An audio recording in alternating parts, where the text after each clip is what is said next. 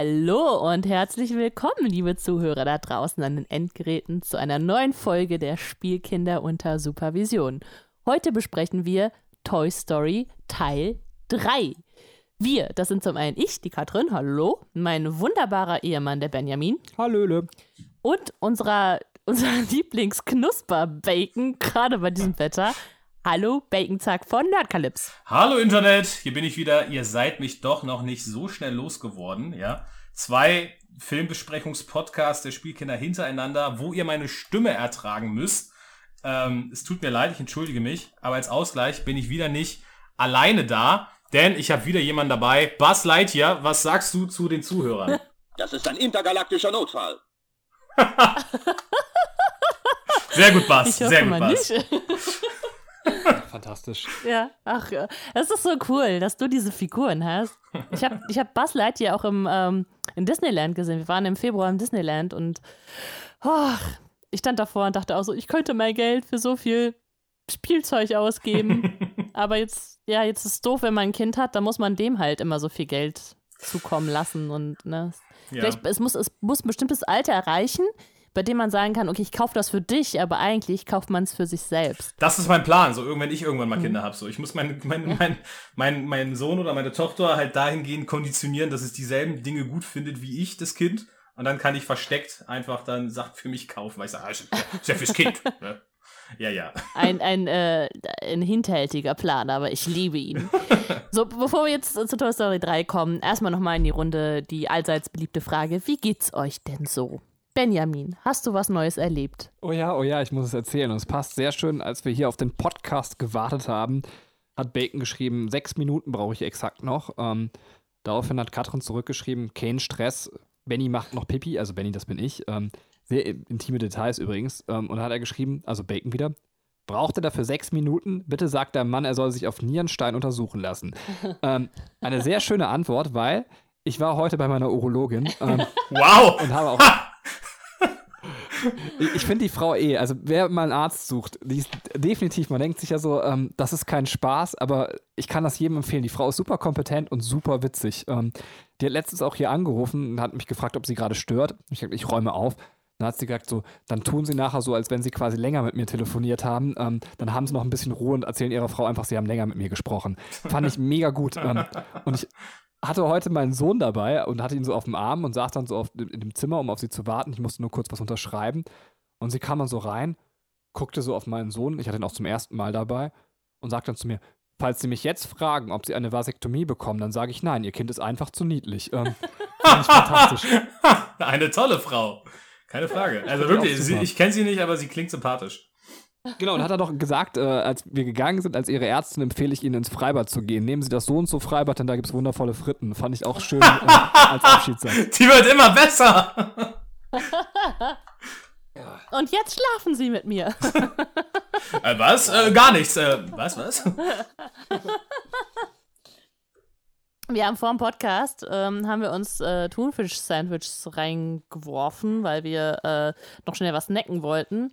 Und während des ersten Podcasts, also zu Toy Story 2, den wir jetzt gerade direkt vor diesem Podcast aufgenommen haben, man muss, also ganz kurz, Benny und ich sitzen ganz eng aneinander, weil wir äh, nur ein Mikrofon nutzen können, damit Bacon uns hört. Und naja, man haucht sich dann gegenseitig schon so ein bisschen an und ich dachte so, mm, ich weiß nicht, ob Thunfisch-Sandwich so die beste Idee war. Jetem, jetem. Glücklicherweise ist äh, mittlerweile, also nach diesem ersten Podcast, der Geruch verflogen und ähm, ja, jetzt brauchen wir beide, glaube ich, kein, äh, kein Minzblättchen mehr hier futtern, um das zu ertragen. Bacon, hast du noch was Spannendes erlebt seit, dem, Ja, seit der letzten Aufnahme? Seit der letzten Aufnahme nicht, aber ich habe es vorhin nicht erzählt. Ähm, ich habe gestern völlig schockierend, da bin ich aus allen Wolken gefallen. Und ich bin immer noch sauer, wie diese blöden Pisser das einfach machen können. Ich habe festgestellt, ähm, dass die Packstation direkt vor der Postfiliale in meiner Heimatstadt, die ist einfach weg. So, die ist, die ist lost. So, als hätte sie niemals da gestanden. Da ist einfach nur noch so ein, ein, ein, ein großer leerer Platz, wo sie stand. Und ich denke mir so, was, was soll das? Und die Packstation ist weg und denke mir so, fuck, wo sind meine Pakete?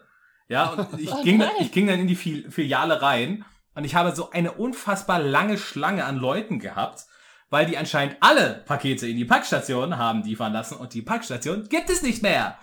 Und bei den Temperaturen wartest du dann da in diesem Bereich und alle Leute sind genervt und alle Leute stinken und es ist einfach nicht schön. Ähm, dann sagte mir die Frau am Schalter so von wegen, ja, die Packstation haben sie abgebaut. Wissen sie, ne? Und ich so, ja, nee, das, das, das wusste ich nicht. So, sonst hätte ich sie ja nicht hierher schicken lassen. Sie so, ja, das sollte auch keine Kritik sein, es wird ja niemand informiert. Und dann ist sie mein Paket, und dann ist sie mein Paket holen gegangen, ne? Und ich bin jetzt immer noch ratlos und weiß nicht, ob da nochmal eine Packstation hinkommt oder nicht. Aber ich habe mittlerweile durch Bekannte und Freunde erfahren, dass anscheinend die Post in meiner Stadt umzieht. Ich hoffe, die, die, die, die, die machen sie nicht weit weg von dem jetzigen Ort. Das war für mich immer sehr praktisch, denn ich wohne nur quasi ähm, fünf Minuten, wenn es hochkommt, Fußweg zu Post. Und dann konnte ich immer total entspannt, egal zu welcher Jahreszeit, egal von wo ich wiederkam nachts noch, immer noch kurz zur Packstation gehen, mir mein Paket da rausnehmen, weil es halt echt direkt neben meiner Wohnung war. Und wenn ich dieses Feature jetzt nicht mehr habe, äh, dann bin ich echt muckelig. Ja. Ich weiß überhaupt nicht, also wir sind so Dorfkinder gefühlt, aber wie funktionieren Packstationen? Kennst du das nicht? Oh, das ist Gott, das ist ein Lifesaver. Ähm, du Also hast, ich weiß, dass es sowas gibt, aber Das ist im Prinzip nichts anderes wie so eine, wie so eine Wand aus Schließfächern in verschiedenen Größen wie im Schwimmbad. Ähm, das funktioniert aber alles digital. Du hast eine Checkkarte, da hast du eine PIN für. Und dann, wenn halt dein Paket da ist, gibst du halt an, das soll in die Packstation geliefert werden und nicht zu dir nach Hause.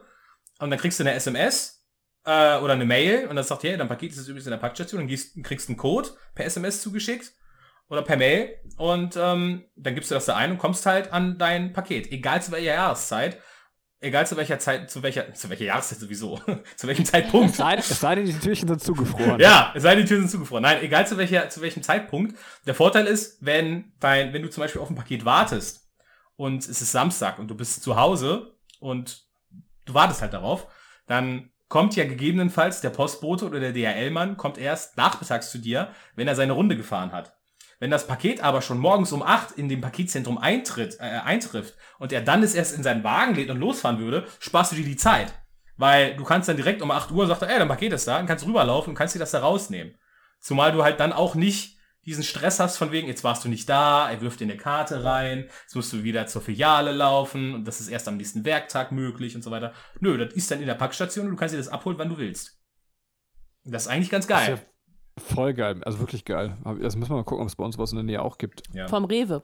Ach krass. Und du weißt das und hast es mir nie gesagt, dann hätte ich mir so, ich meine, ich habe das ja schon mal im Podcast erzählt, aber solche ewigen Diskussionen mit dem Amazon-Mann quasi, der irgendwie, als ich das Paket verfolgt habe zu äh, GTA 5, weil ich es vorbestellt hatte, der gesagt hat, was regen Sie sich denn so auf? Es ist doch nur ein Videospiel in dem Paket. Und ich dachte mir so, Alter, was stimmt denn mit dir nicht? Ich habe es einfach schon fünf Tage nach Release immer noch nicht. Ähm, ich bin völlig ausgerastet am Telefon und ich raste nie aus. Ähm, Ja. Aber ich finde das auch immer noch unverschämt. Man kann doch nicht sagen, da ist doch nur ein Videospiel drin. Was Ja, Ähm, das ist Trottel, ein Trottel. ein Trottel, genau. ähm, Ja. du Ich, bist wahrscheinlich wieder zu. ich, ich wollte moderieren, ja, danke schön. Aber wir hatten das eben mit der Werbung besprochen. Vielleicht, äh, ich weiß nicht, äh, dürfen wir an der Stelle kurz Werbung dann doch für Bacon machen, weil, wenn jetzt jemand aus Disney-Gründen hier reinhört und sich sagt, ich bereite mich auf Toy Story 4 vor, ich weiß, dass Bacon macht eben wundervolle Reviews von Filmen im Internet bei YouTube unter Nerdclips und ich gehe mal davon aus, also ich würde jetzt so zu 50% mein Geld drauf verwerten, es wird auch eine Toy Story 4 Review von dir geben, oder? Ähm, Habe ich eigentlich vor. Also normalerweise habe ich mich aus diesen ganzen neueren Disney-Filmen rausgehalten, weil sie mir nichts geben, ähm, um es kurz zu sagen. Ähm, aber Toy Story hat bei mir so einen hohen Stellenwert, äh, dass ich, glaube ich, da auch eine Review machen werde, ja. Ja, also ihr könnt ja vorbeischauen. Wenn es keine gibt, seid ihr auf jeden Fall vorbeigegangen. Und wenn es eine gibt, könnt ihr euch noch freuen, weil es auf jeden Fall immer, immer richtig geil und lustig ist. Wirklich. Ähm, kein Druck für dich, Bacon, aber jetzt muss es geil und lustig werden. ja, danke. okay. Dann ähm, kurz zum Aufbau dieses Podcasts. Wir werden jetzt spoilerfrei über Toy Story sprechen und, also Toy Story 3 natürlich sprechen und dann ähm, nach einem klar gekennzeichneten Spoiler-Alarm wieder in den Spoiler-Teil gehen. Äh, wir reichern das Ganze mit Hintergrundinformationen und äh, Easter Eggs an. Gibt es noch Ergänzungen? Gibt es keinen Thementalk? Äh, natürlich gibt es einen Thementalk ähm, zum Thema, das sich Benny ausgesucht hat. Und zwar Kindergärten und Kita. Also beziehungsweise Kita, ich finde das Wort schon ganz schlimm, aber darum soll es hier nicht gehen, ähm, weil ich bin noch Zeit des Kindergartens. Aber fangen wir bei euch an, dann moderiere ich hier mal ganz fresh. Ähm, Bacon, wie war es bei dir im Kindergarten? Oh, schlimm, schlimm, schlimm. Ich habe keine schöne Erinnerung an meine Kindergartenzeit. Ähm, also ich habe selbst noch keine Kinder. Ich habe jetzt mittlerweile zwar Nichten, die in den Kindergarten gehen und Neffen, aber mir war es noch nie vergönnt, sie äh, zum Kindergarten zu bringen oder davon abzuholen. Gott sei Dank, ich glaube, das ist mega stressig. Ähm, daher kann ich nicht aus der Erwachsenenbrille drauf schauen. Aber aus meiner Kinderbrille, es war ganz furchtbar. Ich war nämlich, ähm, weil es in unserer Umgebung einfach keine bessere Alternative gab und ich ansonsten nur in einen Kindergarten hätte gehen können, der sehr eng besiedelt ist mit Kindern mit Migrationshintergrund, die alle kein Deutsch können und das wollten meine Eltern nicht, ähm, musste ich in einen Kindergarten gehen als evangelisch getauftes Kind äh, in einen streng harten katholischen Kindergarten. Und das Krasse war, dass die mich echt behandelt haben, wie so das Kind der zweiten Klasse so. Das ist echt heftig so. Der, ich war, das, das Kind ist Protestant naja, ist ja kein richtiger Christ und so weiter. Also ein Scheiß. Wirklich, musste ich mir als Kind anhören. Ähm, und die anderen Kinder wollten dann zum Teil auch nicht mit mir spielen, weil die, wow. weil, weil die gemerkt haben, dass ja die, ähm, na, die Erzieherinnen äh, mich anders behandelt haben als Kind, weil ich war ja evangelisch und nicht katholisch. Und ähm, ich musste dann im Endeffekt im Kindergarten immer mit dem Kind spielen, was Klebstoff gegessen hat. Das ist kein Scheiß. Der hieß Jerome und ich musste immer mit Jerome spielen. Und Jerome war ein unfassbarer Dulli und ich mag Jerome bis heute nicht.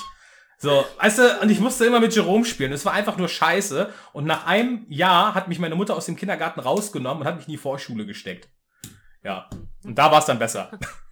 Okay. Also warst du so, sozusagen das Kind mit Migrationshintergrund unter den Ja, quasi. Genau. Ja. Äh, ja, irre. Bei dir, Benny? Deine Kindergartenzeit. Also ich dachte, ich bin der Einzige, der jetzt sagt, furchtbar. Also ich habe den Kindergarten wirklich gehasst. Ähm, das war ganz, ganz schlimm. Ich hasse Basteln, ähm, ich hasse Singen, ich hasse die ganze Kacke. Und ähm, es ist wirklich, Kindergarten war immer, dass man irgendwie basteln musste. Ich bin bastelbehindert. Ich habe mir teilweise mich zu Hause hingelegt und mir einen Waschlappen auf den Kopf gelegt und geguckt, dass ich nicht in den Kindergarten gehen muss. Also ich habe versucht, einen Kindergarten blau zu machen, weil ich das so blöd fand. Ähm, und tatsächlich bei der Schule hatte ich das nicht mehr, aber ich fand den Kindergarten auf der einen Seite von dem, was da passiert ist, total ätzend. Und ich glaube, nur, dass ich leider für mich keine gute Ausrede gefunden habe, so wie Bacon quasi mit dem sozialen Anschluss, dass ich sagen kann, es lag bei mir daran, dass ich evangelisch bin. Ich glaube, ich war einfach nur komisch. Ich habe einfach keinen sozialen Anschluss gefunden. Ich, es gibt so Fotos, wo ich auf einem Kindergeburtstag von so Leuten bin, wo ich weiß, die waren vier Gruppen über mir. Aber ich glaube, ich bin von denen immer verprügelt worden, wenn ich irgendwie da auf dem Kindergarten mit dem gespielt habe. Wow. Ich glaube, ich war das Mobbingopfer in deren Gruppe. Ansonsten erinnere ich mich auch an keine Freunde, die ich im Kindergarten hatte. Ähm, ja.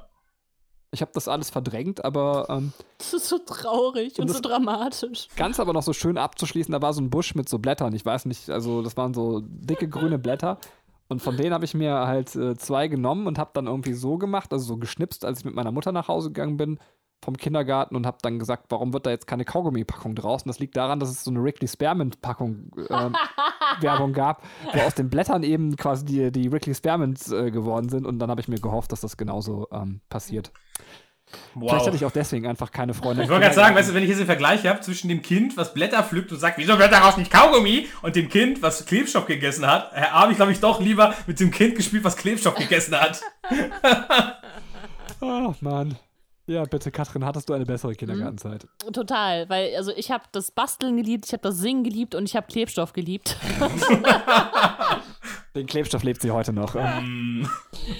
Also ich fand Kindergarten immer schön. Das war so ein Unterhaltungsmedium. Ich kannte das von meinem Bruder, der ist ein Jahr älter als ich, der war schon ein Jahr früher im Kindergarten und dann äh, durfte ich auch endlich und dann hatten wir zusammen eine Kindergartenzeit, dann ist er halt in die Grundschule gekommen ja, und dann war, fand ich ein bisschen doof, weil er dann wieder weg war und dann durfte ich aber auch irgendwann endlich und ähm, ja, also eigentlich, weiß ich nicht, äh, ich habe gar nicht so den krassen Bezug zum Kindergarten. Ich fand es einfach ganz schön da.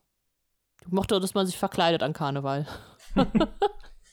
Das Krasse ist, also natürlich lernt man soziale Dinge und wir können uns jetzt echt gute pädagogische Argumente ausdenken. Aber ist man mal ganz ehrlich, wir gucken das auf junge Elternperspektive drauf. Solche Kindergärten sind ja letztendlich nur dazu da, damit Eltern irgendwie vormittags wieder Ruhe haben. Also, ja. das ist jetzt sehr hart gesagt, es tut mir leid, wenn mein Sohn das eines Tages hier hören sollte, ähm, du wurdest eiskalt von uns abgeschoben, weil es gesellschaftlich auch so gewünscht ist. Ja.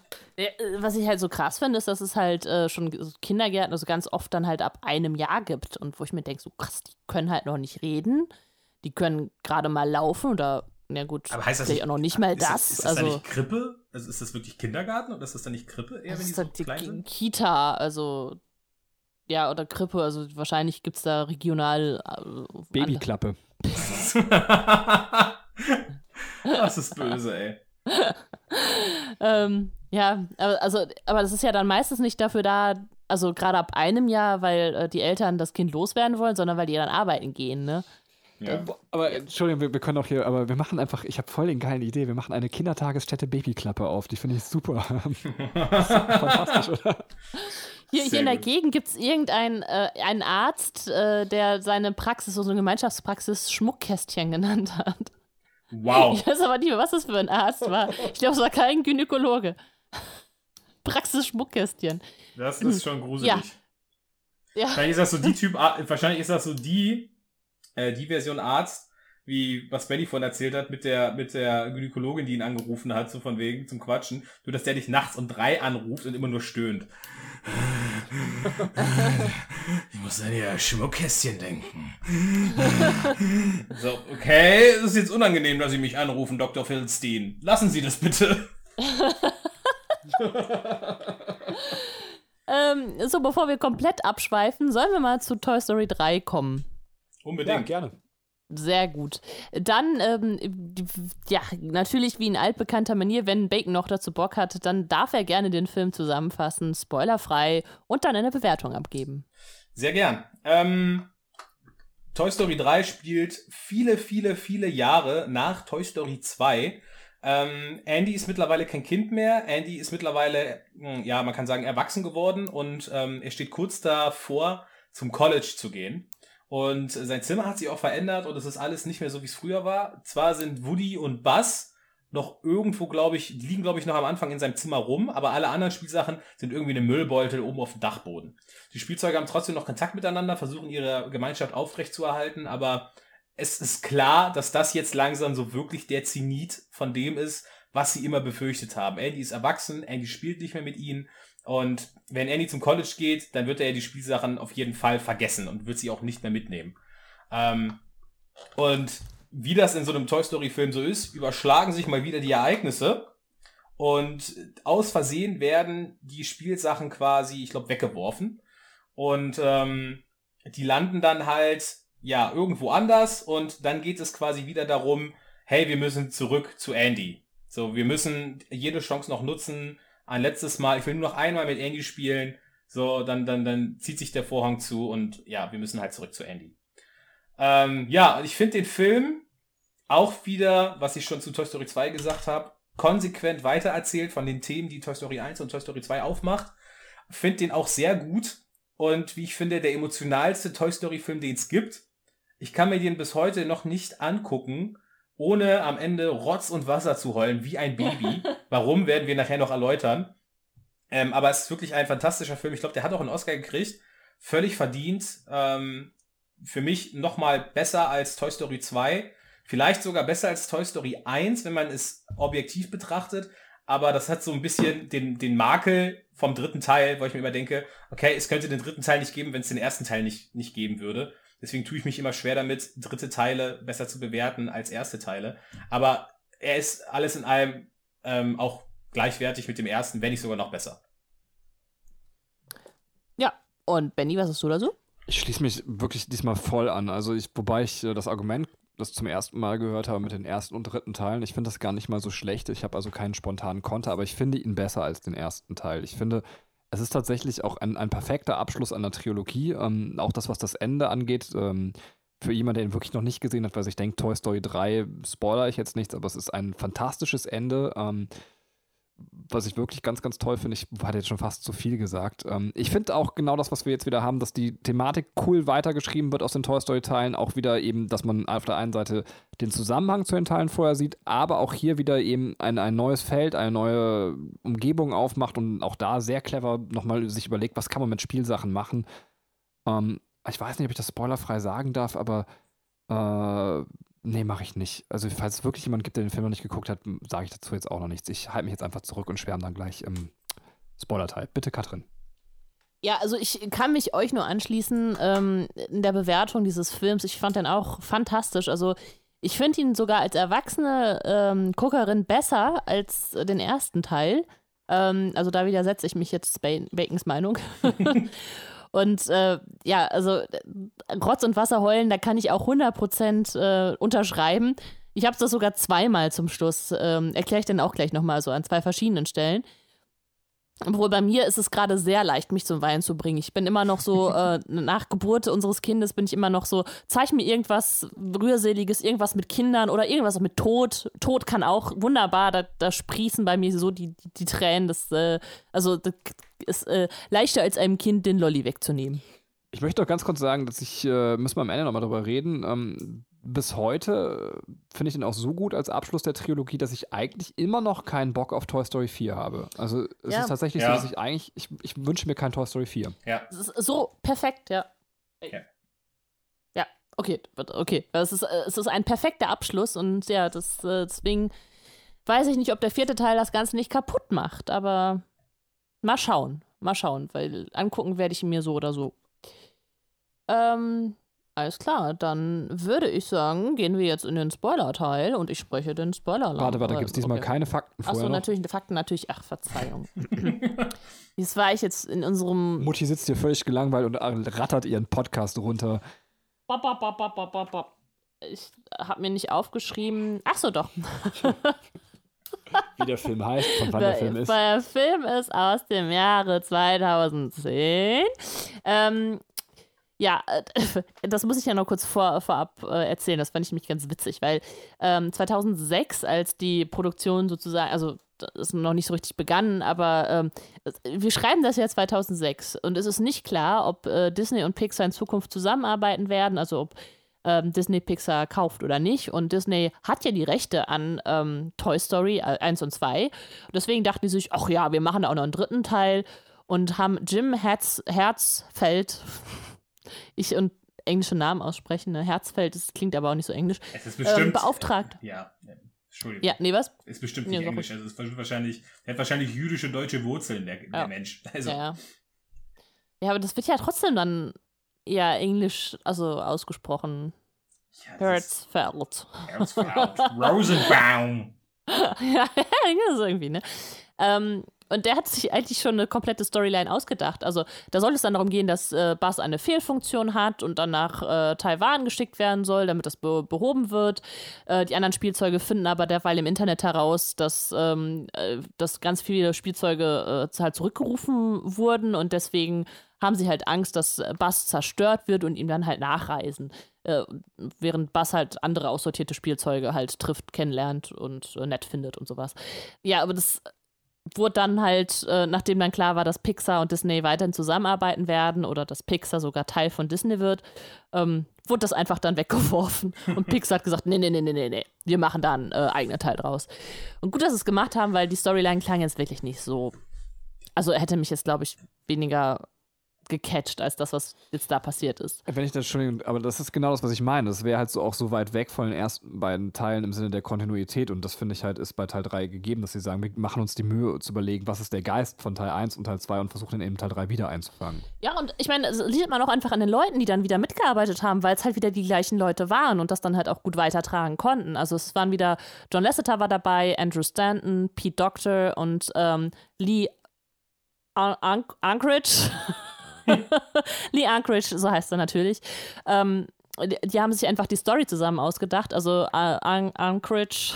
Ja, ihr lacht war, noch, der wird nachher noch wichtig, sag ich euch. Äh, der war ähm, tatsächlich auch am ersten, äh, ach, nicht am ersten, am zweiten Teil beteiligt. Ich glaube, der hat äh, hier bei Bugs Live sogar mitgemacht und äh, beim, beim zweiten Toy Story Teil war ähm, äh, wie heißt es denn? Edit, Editor? Ich weiß nicht genau, was der gemacht hat. Also auf jeden Fall hat er den noch mal überarbeitet, auch den zweiten Teil. Also war auch, war auch dran beteiligt.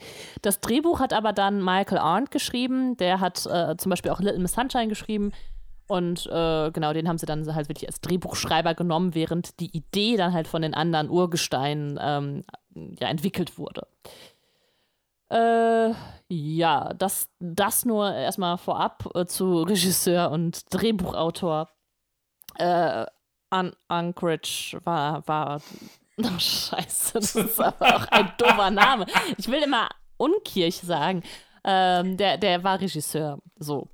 Äh, das, das zu meiner ähm, ja, Hintergrundinformation. Äh, gibt es noch dazu Ergänzungen oder können wir jetzt in den Spoiler-Teil gehen? Aber ein Tipp, sag doch einfach, wenn du, wenn du einen Namen hast von so einem Menschen, den du nicht aussprechen kannst, lass uns doch einfach ein Codewort nehmen. Sowas wie Kartoffelsalat oder sowas. Und dann sagst du immer, ja, und Kartoffelsalat hat dann gesagt, das und das und das. Dann wissen die Podcast-Zuhörer, das ist der eine Typ, den sie auf Wikipedia nachlesen können. Kartoffelsalat.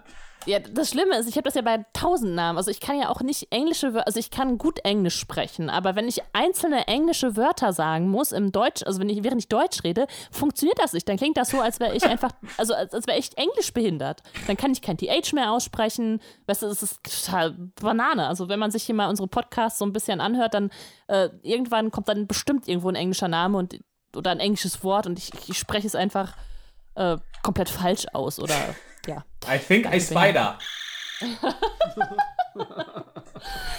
so, äh, dann vernehme ich euch so, dass ich jetzt einfach einen Spoilernamen aussprechen kann, oder? Ja, mach ich jetzt einfach mal. Spoiler! Ähm, in altbekannter Manier würde ich sagen, der Bacon äh, fasst uns jetzt nochmal, also sagt, worauf der ganze Film hinausläuft, äh, also das Ende und äh, äh Nee, seine Bewertung hat er schon abgegeben. Also, Bacon. Ich sage Dinge, würde, Dinge, verschiedene Dinge. Sag einfach Dinge dann. Ich sage Dinge in Klammern divers. Ja, so. Äh, ja, die landen dann halt die Spielsachen in der Kindertagesstätte. Deswegen auch sehr clever das Thema Kindergarten vorher ausgewählt. Ähm, und in dieser Kindertagesstätte freuen die sich zuerst, weil die denken, boah, das ist ja die Lösung.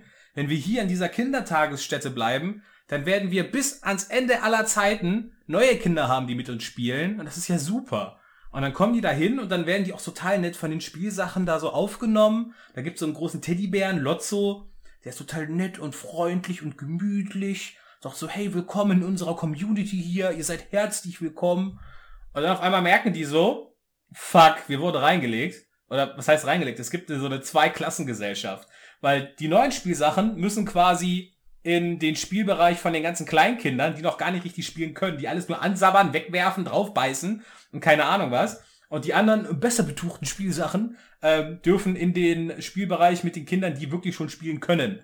Und ähm, dann, dann entwickelt sich da in dieser Kindertagesstätte äh, so eine Art, ja, so ein bisschen gesellschaftliche, politische Revolution. So ein Kampf um die Vorherrschaft dieses Kindergartens entbrennt da diesen, diesen, diesen Mafia-Boss, diesen Lotso da zu stürzen. Im Prinzip die böse Version von Woody und Buzz. Ähm, und es gibt halt viele, viele Verstrickungen, viele Ups und Downs.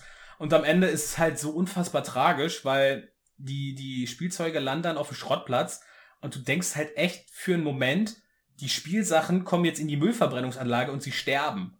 Und die Spielsachen haben sich an den Händen gehalten und dann laufen die Tränen. Sie haben sich an den Händen gehalten. Das ist, das ist zu heftig, so. Also, sie schaffen es dann, sie sterben nicht. Es ist aber extrem emotional. Und ähm, sie schaffen es dann irgendwie zurückzukommen und dann ist tatsächlich Andy da und Andy selber trifft dann den Entschluss, die Spielsachen nicht mitzunehmen, weil er sagt, ey, ich kann auf dem College nicht ähm, Spielsachen mitnehmen. Er hat überlegt, ob er zumindest Woody mitnimmt als sein ältestes Spielzeug, aber auch das macht er nicht. Und die finden dann halt einen neuen Platz bei einem neuen Kind.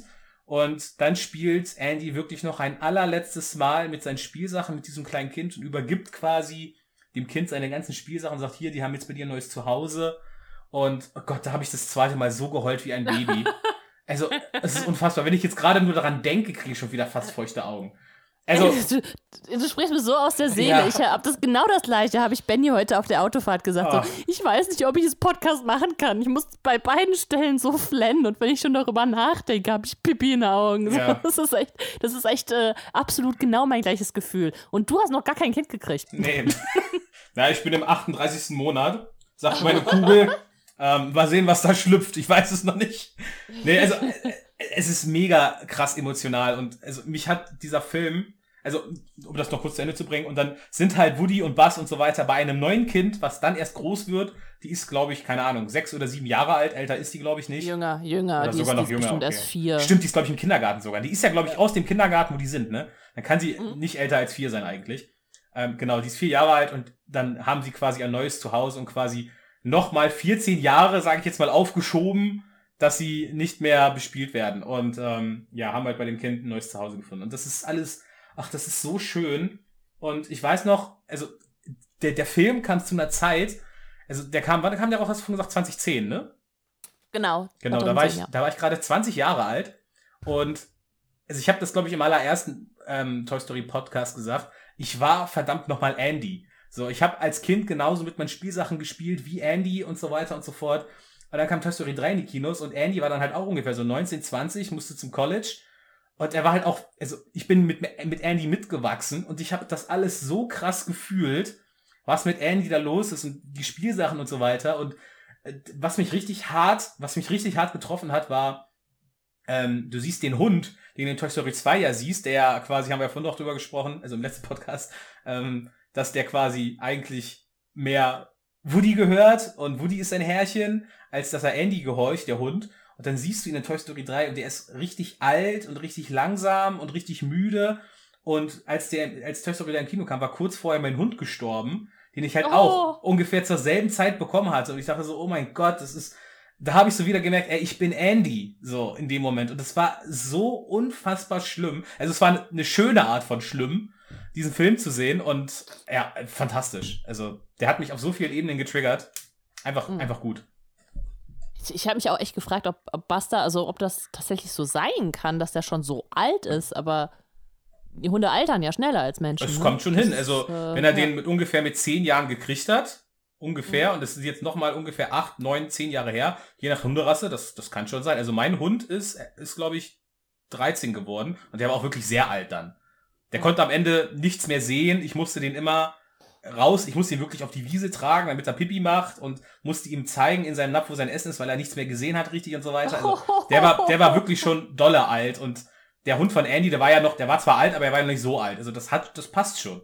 Das passt Ja, schon. okay. Ja. Okay, krass. Ja, das ist ein bisschen unheimlich, finde ich das.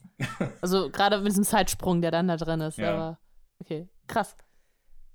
Ja, äh, ich würde sagen, wir besprechen den Film wieder ein bisschen chronologisch. Das äh, lässt sich sehr gut mit den Easter Eggs verknüpfen. Also ich war jetzt voll emotional gepettet. Kurze Frage, darf ich dann gleich, also am Ende nochmal was zum Ende sagen auch? Also weil ihr habt jetzt schon über das Ende gesprochen. Ich, Ja, das, wir haben es ja noch nicht ausführlich besprochen. Ja, ja, es war genau, einfach okay. nur noch Ja. so der erste Eindruck von Film im Spoilerbereich. aber es war voll schön. Also ich saß da, war sehr ergriffen. Also ähm, gerade kamen mir fast die Tränen einfach bei.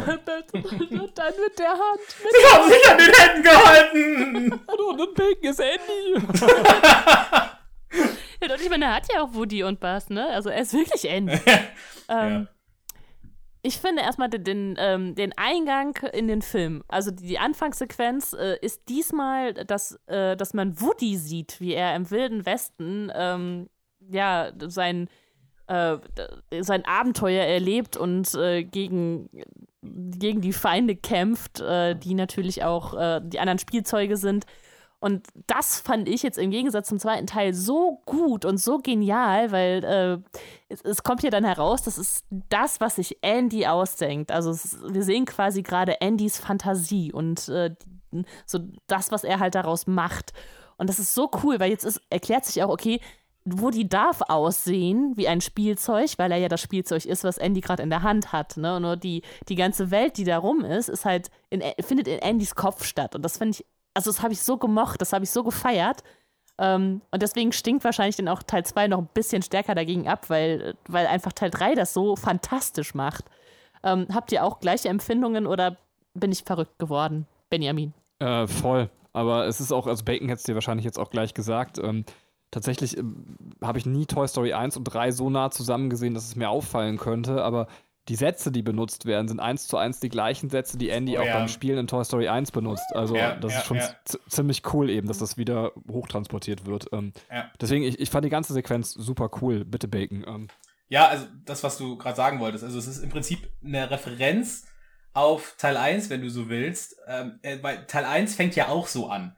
Nur, dass es da ja noch nicht, also du siehst es ja, wie es in echt ist, dass er spielt, und du siehst es nicht in Annys Fantasie. Aber er hat ja mit den Pappkartons das alles aufgebaut und Hände hoch, du Schurke! Und äh, spielt ja schon mit seinen Spielsachen da so. Und jetzt in Teil 3 siehst du halt, wie das nicht für den Außenstehenden aussieht, wie Andy spielt, sondern wenn Andy selber spielt. Und das ist auch richtig, es ist so eine richtig geile Referenz, dass, wie Benny schon sagt, sie zum Teil dieselben Sätze benutzen ähm, wie noch im ersten Teil. Und ähm, ja, ich finde also die Szene, die gefällt mir eigentlich auch noch besser als die Anfangsszene von Toy Story 2, wo du das Videospiel siehst. Weil Mhm. das ist also dieser diese Verfolgungsjagd da in dem Canyon und dann mit der Bombe und dann dieser Schwarm an Affen und das sind tollwütige Affen. Ah! Das ist ja im Prinzip nur so eine, so eine, so eine kleine Box, so ein kleiner Plastikeimer an Affen, aber klar, in der Fantasie von Andy ist es einfach Billionen von Affen, die jetzt so eine Horde wie Heuschrecken ankommen und so. Und das ist einfach so richtig fucking epic, so was du da siehst. So. Und ich denke mir so, ja, das ist geil, weil genau das geht in dem Kind vor, wenn es mit seinen Spielsachen spielt. Und es ist einfach gut. Oh ja.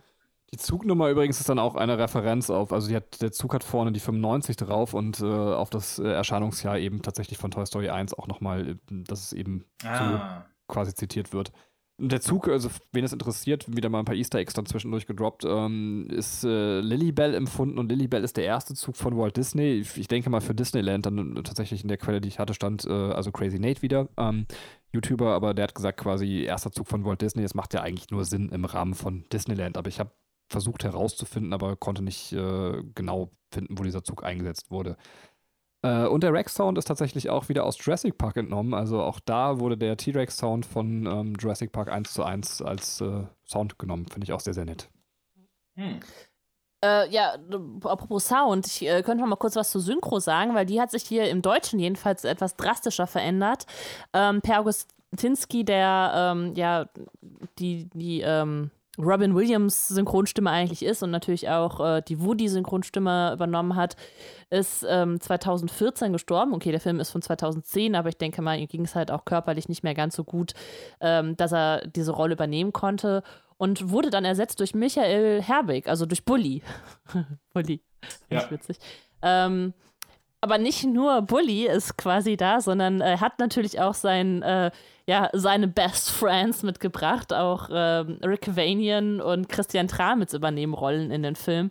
Ähm, Rick Vanian ist zum Beispiel Rex. Also Rex hat im Deutschen dann tatsächlich in drei Filmen drei verschiedene Synchronsprecher. Ähm, jetzt kommt, ähm, nee, das stimmt gar nicht. Das war äh, Slinky Dog hat im Deutschen äh, drei verschiedene Synchronsprecher. Tobias Leller hat den im, im, ähm, im dritten Teil gesprochen. Äh, und Slinky Dog, und das war jetzt das, wo mich äh, Benny vorhin korrigieren wollte. Jim Varney ähm, ist tatsächlich äh, auch 2000 verstorben an Lungenkrebs. Nach, kurz nach dem Release des zweiten Teils und deswegen wurde er ersetzt äh, im Englischen durch Blake Clark, der ähm, aber also das wussten die Leute, die ihn eingestellt haben, nicht äh, auch ein enger Freund von Varney war und deswegen halt auch so seine Arbeit gut kannte und ihn auch, auch deswegen gut imitieren konnte oder halt äh, den Rex halt, äh, ach Quatsch, den ähm, Slinky Dog halt gut äh, entsprechend anlegen konnte vom, ähm, ja, vom Sound her. Du hast es so ein bisschen an das angeknüpft. Ich sag's nochmal, also ganz kurz äh, vereinfacht, weil es eben Katrin den Podcast, den wir gerade aufgenommen haben, der aber schon eine Woche vorher Ach so. rausgekommen ist, zu Toy Story 2, so ein bisschen vorausgesetzt hat. Also der Slinky Dog Synchronsprecher ist gestorben und dann kam eben der neue, also Jim Varney war der alte ja. und dann kam der neue auf. Danke, danke. Das, äh, ich äh, bin natürlich hier in meiner Zeit verhaftet und äh, ihr habt den Podcast wahrscheinlich vor einer Woche gehört. Ähm, oder auch gar nicht. Ähm, Christian Tramitz äh, spricht den Ken, ähm, der später im Film halt äh, auftaucht. Genau. Äh, damit ist eigentlich eine, im Deutschen eine relativ, wurden halt relativ viele Synchronsprecher ersetzt, aber im Englischen sind es immer die gleichen gewesen, eben bi- bis auf Slinky Dog. Ähm, haben die tatsächlich vom ersten Teil alle Leute noch mit übernommen. Fand ich doch schon, äh, ist eine sehr schöne Kontinuität. Kurz bevor wir weiter über Toy Story sprechen, wie steht ihr zur Bully-Parade oder generell zu diesem Trio? Würde mich wirklich interessieren. Äh, Bacon, bitte. Ähm, Ich mag die sehr. Ich war ein sehr großer Fan der Bully-Parade und finde es schade, dass ähm, Michael Bulli-Herbig mittlerweile meiner Meinung nach nur noch dumme Kackfilme macht, die keine so interessieren. So, ich fand Traumschiff Surprise fand ich schon nicht mehr so lustig, aber ich finde Shoot is Money 2 ist immer noch einer der lustigsten Filme, den es auf der Welt gibt. Also, ich, ich piss mir, ich piss mich heute noch ein bei dem Shoot is Money 2, weil der so absurd und so lustig ist. Klar muss man da auch so ein bisschen die Refer also muss man gewisse Running Gags aus der Bully-Parade kennen, um es wirklich richtig lustig zu finden. Aber wenn du dir anguckst, dass der jetzt mittlerweile nur noch sowas macht wie Huibu, das Schlossgespenst und sowas, nicht mehr, ach Kumpel, das ist doch Kacke. So, der hat bestimmt auch seine Gründe dafür und wenn das sein persönliches Ding ist, was er jetzt machen möchte, okay. Aber ich würde es schöner finden, wenn er, ja, andere Sachen machen würde. Huibu ist doch auch bestimmt schon zehn Jahre alt, oder? Ja, mir ist jetzt auch nichts mehr danach eingefallen. Ich weiß, der hat nochmal den Bully-Paraden-Film gemacht und das war im Prinzip, das war mal ganz lustig, weil es wieder so war wie eine Folge Bully-Paraden, nur in lang. Aber es hat mich halt, halt auch nicht vom Hocker gehauen, so, weil nach so langer Wartezeit erwartest du irgendwie mehr. Aber ja, Also bei mir war das tatsächlich so, dass ich ähm, die Bully-Parade nie richtig gesehen habe. Ich glaube, nur durch den Schuh des Manitou ist mir das irgendwann mal so, also dann, dann haben die vielleicht nochmal alte Folgen gezeigt oder so, da hat man sich so ein bisschen das angeguckt.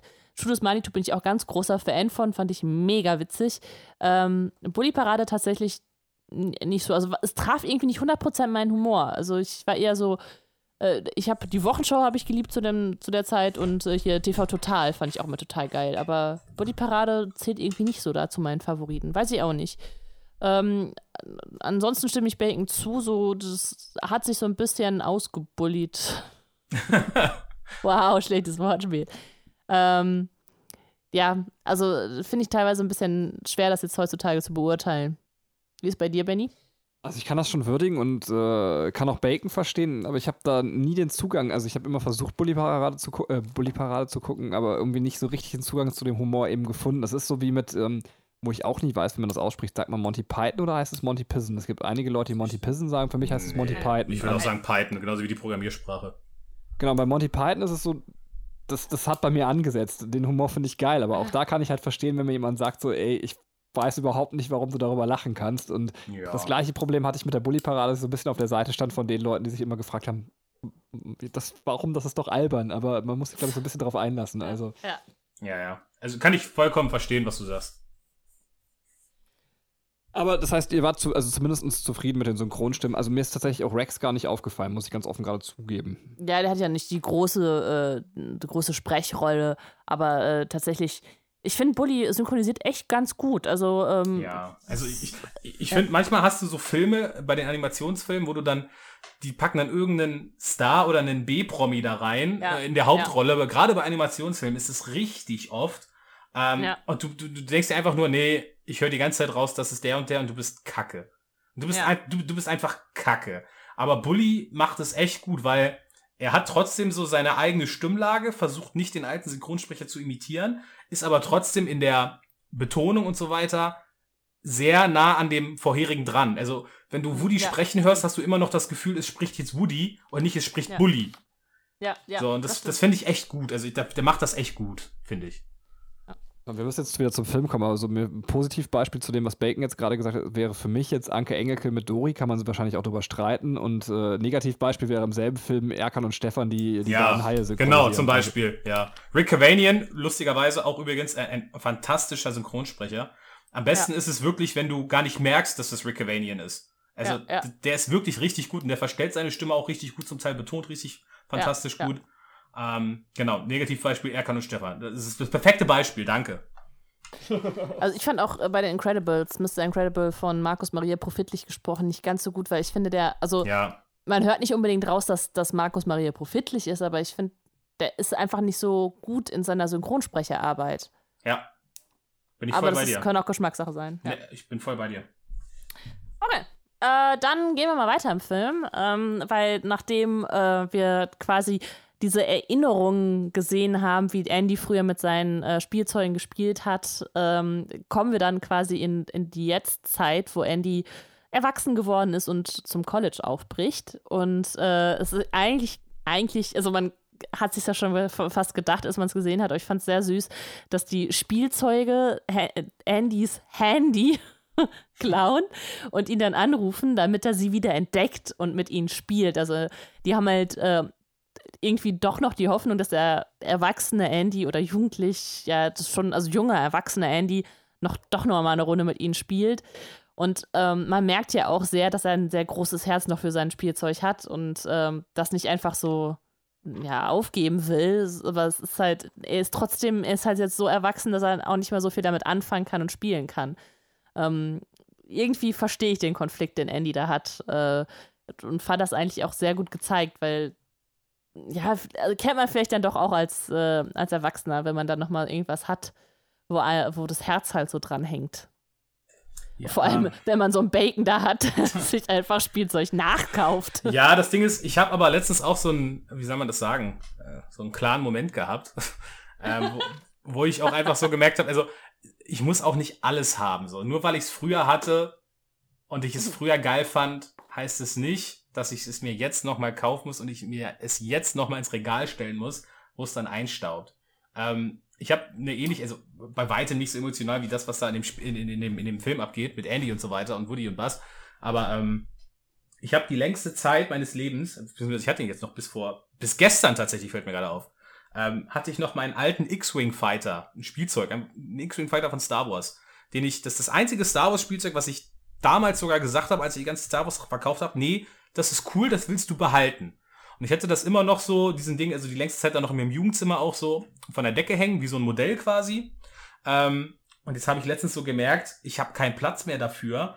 So geil sieht der eigentlich auch nicht aus, weil das ist halt ein abgegrabbeltes altes Spielzeug, dass ich sagen würde, ja, stell mir den in die Vitrine, weil so geil sieht er nicht aus. Was machst du damit? So zum, zum Wegwerfen ist das aber eigentlich zu schade und der ist dir trotzdem irgendwie wichtig. Und jetzt habe ich dem äh, einen Arbeitskollegen für seinen Sohn mitgegeben, weil der ist jetzt acht, neun, zehn Jahre alt. Ich glaube, weiß gar nicht, ich glaube, nee, ach, ich glaube, acht ist er jetzt. Acht Jetzt ist er auf, du bringst mich gleich zum Weinen, das ist ja echt. ja, und der, der, fängt jetzt gerade, der erzählt immer halt, mein Arbeitskollege erzählt immer ganz stolz, dass er jetzt anfängt, ähm, mit Nikolas, also so heißt der Junge, ähm, jetzt immer Star Wars zu gucken und äh, dass Nikolas jetzt voll auf dem Star Wars Trip ist und er sagt so wegen, ja, ähm, Episode 3 ist ja erst ab 12, aber ich hab's ihm erlaubt, hab's seiner Mutter aber nicht gesagt und so. Und ja, war dann zum Teil auch ein bisschen schlimm mit Anakin, wo er da in die Lava fällt und so, aber wir haben drüber gesprochen und jetzt ist wieder alles gut und so, bla bla bla, ne? Und hab mir so gedacht, ja komm, dann, der Junge hat bald Geburtstag, ich, ich gebe ihm jetzt meinem Arbeitskollegen meinen X-Wing Fighter mit für seinen Sohn, weil ich mir denke, ist doch schöner, wenn noch mein Kind damit spielt, als dass ich den hier wie der dicke äh, Typ aus Toy Story 2, den in der Vitrine stehen habe. Also es ist auch, ja. Ich habe mich echt gefragt, in welche Richtung die Geschichte geht. Wenn du jetzt irgendwie so, selbst wenn irgendwie, da weiß ich nicht, der ist dann schwerstbehindert und hat quasi durch den X-Wing Fighter wieder laufen gelernt. So, ich, ich, hätte, ich hätte die Geschichte gekauft. ja sehr gut. Ähm, Oh, ich Ja. finde sie schön. Ähm, ich mag sie. Sind okay. Ja, Benny zuckt gerade sein Buch. Ja, ich wollte das, nee, ich wollte noch nichts aus dem Buch sagen. Ich finde die Szene mit dem Handy gewinnt noch deswegen an Charme, tatsächlich auch, wenn man sie jetzt guckt, weil es irgendwie so ein Gegenstand ist, der natürlich auch Jugendlichen wichtig ist, aber das Schöne ist, wenn man es eben mit diesem völlig veralteten Handy heute aus der Smartphone-Perspektive guckt, finde ich irgendwie, hat es auch nochmal zusätzlichen Charme, weil es ja jetzt schon wieder irgendwie, ähm, Schon fast nostalgisch ist. ja ne? genau, also Ja. mochte ich gerne. Ja, das stimmt. Ja. Ähm, Andy entscheidet sich ja dafür, ähm, Woody mit zum College zu nehmen. Und man ist dann ganz gespannt, was er mit den anderen Spielzeug macht. Und er will es halt dann, also packt es in eine Tüte und will es auf den Dachboden tun. Und das hatte Becken ja gerade schon so beschrieben. Die äh, landet dann zufällig ähm, ja, vor, vor dem Haus, wo gerade dann auch der, der Müllwagen vorbeikommt. Was für ein Zufall. Und äh, hier sieht man wieder, Woody, also ich weiß nicht, aber wenn man sich so sein Verhalten anschaut, ist er so ein bisschen der Überkehrbär. Also der ist so, so hypermäßig. Also im zweiten Teil rettet er schon hier den Pinguin, äh, der, wo der Quietscher kaputt ist vom Flohmarkt und jetzt äh, rennt er zu seinen Freunden. Also natürlich, äh, er ist, also man muss halt sagen, er ist halt der Held, ne? Also er, er rennt dann zu seinen Freunden, um dann, äh, um sie dann zu retten vor dem bösen Müllschlucker. Ja. Ähm, ja, und er schafft es zwar nicht, aber die schaffen das halt selber. und ähm, denken dann halt, Andy wollte sie wegwerfen und entscheiden sich dann, lass uns doch quasi Richtung Kita gehen und Woody versucht sie wieder zu überzeugen. Und hier finde ich die so ein bisschen undankbar, weil er, ähm, er sagt ja die Wahrheit und die glauben ihm mal wieder nicht. Und das ist, äh, im ersten Teil kam das ja auch schon so, ne, dass, dass ihm mal wieder nicht geglaubt wurde. Hm. Das finde ich halt immer so ein bisschen der arme Woody. Ne, das, äh, das, da, da ist zu viel Kritik. Er hat doch schon gezeigt, dass er derjenige ist, der, der seine Freundin nicht anlügt. Ja, das ist eigentlich schon ganz schön tragisch, ne? Mhm. Ja, aber ja, vielleicht könnte man da auch sowas reininterpretieren wie, ja, weiß ich nicht, die anderen Spielsachen wissen halt, es ist ja wirklich jetzt kurz vor Toreschluss, ähm, die anderen Spielsachen wissen halt, okay, Andy hängt am ehesten noch an Woody. Mhm. Und so nach dem Motto, ja toll, der Woody wird mitgenommen, aber wir müssen sterben.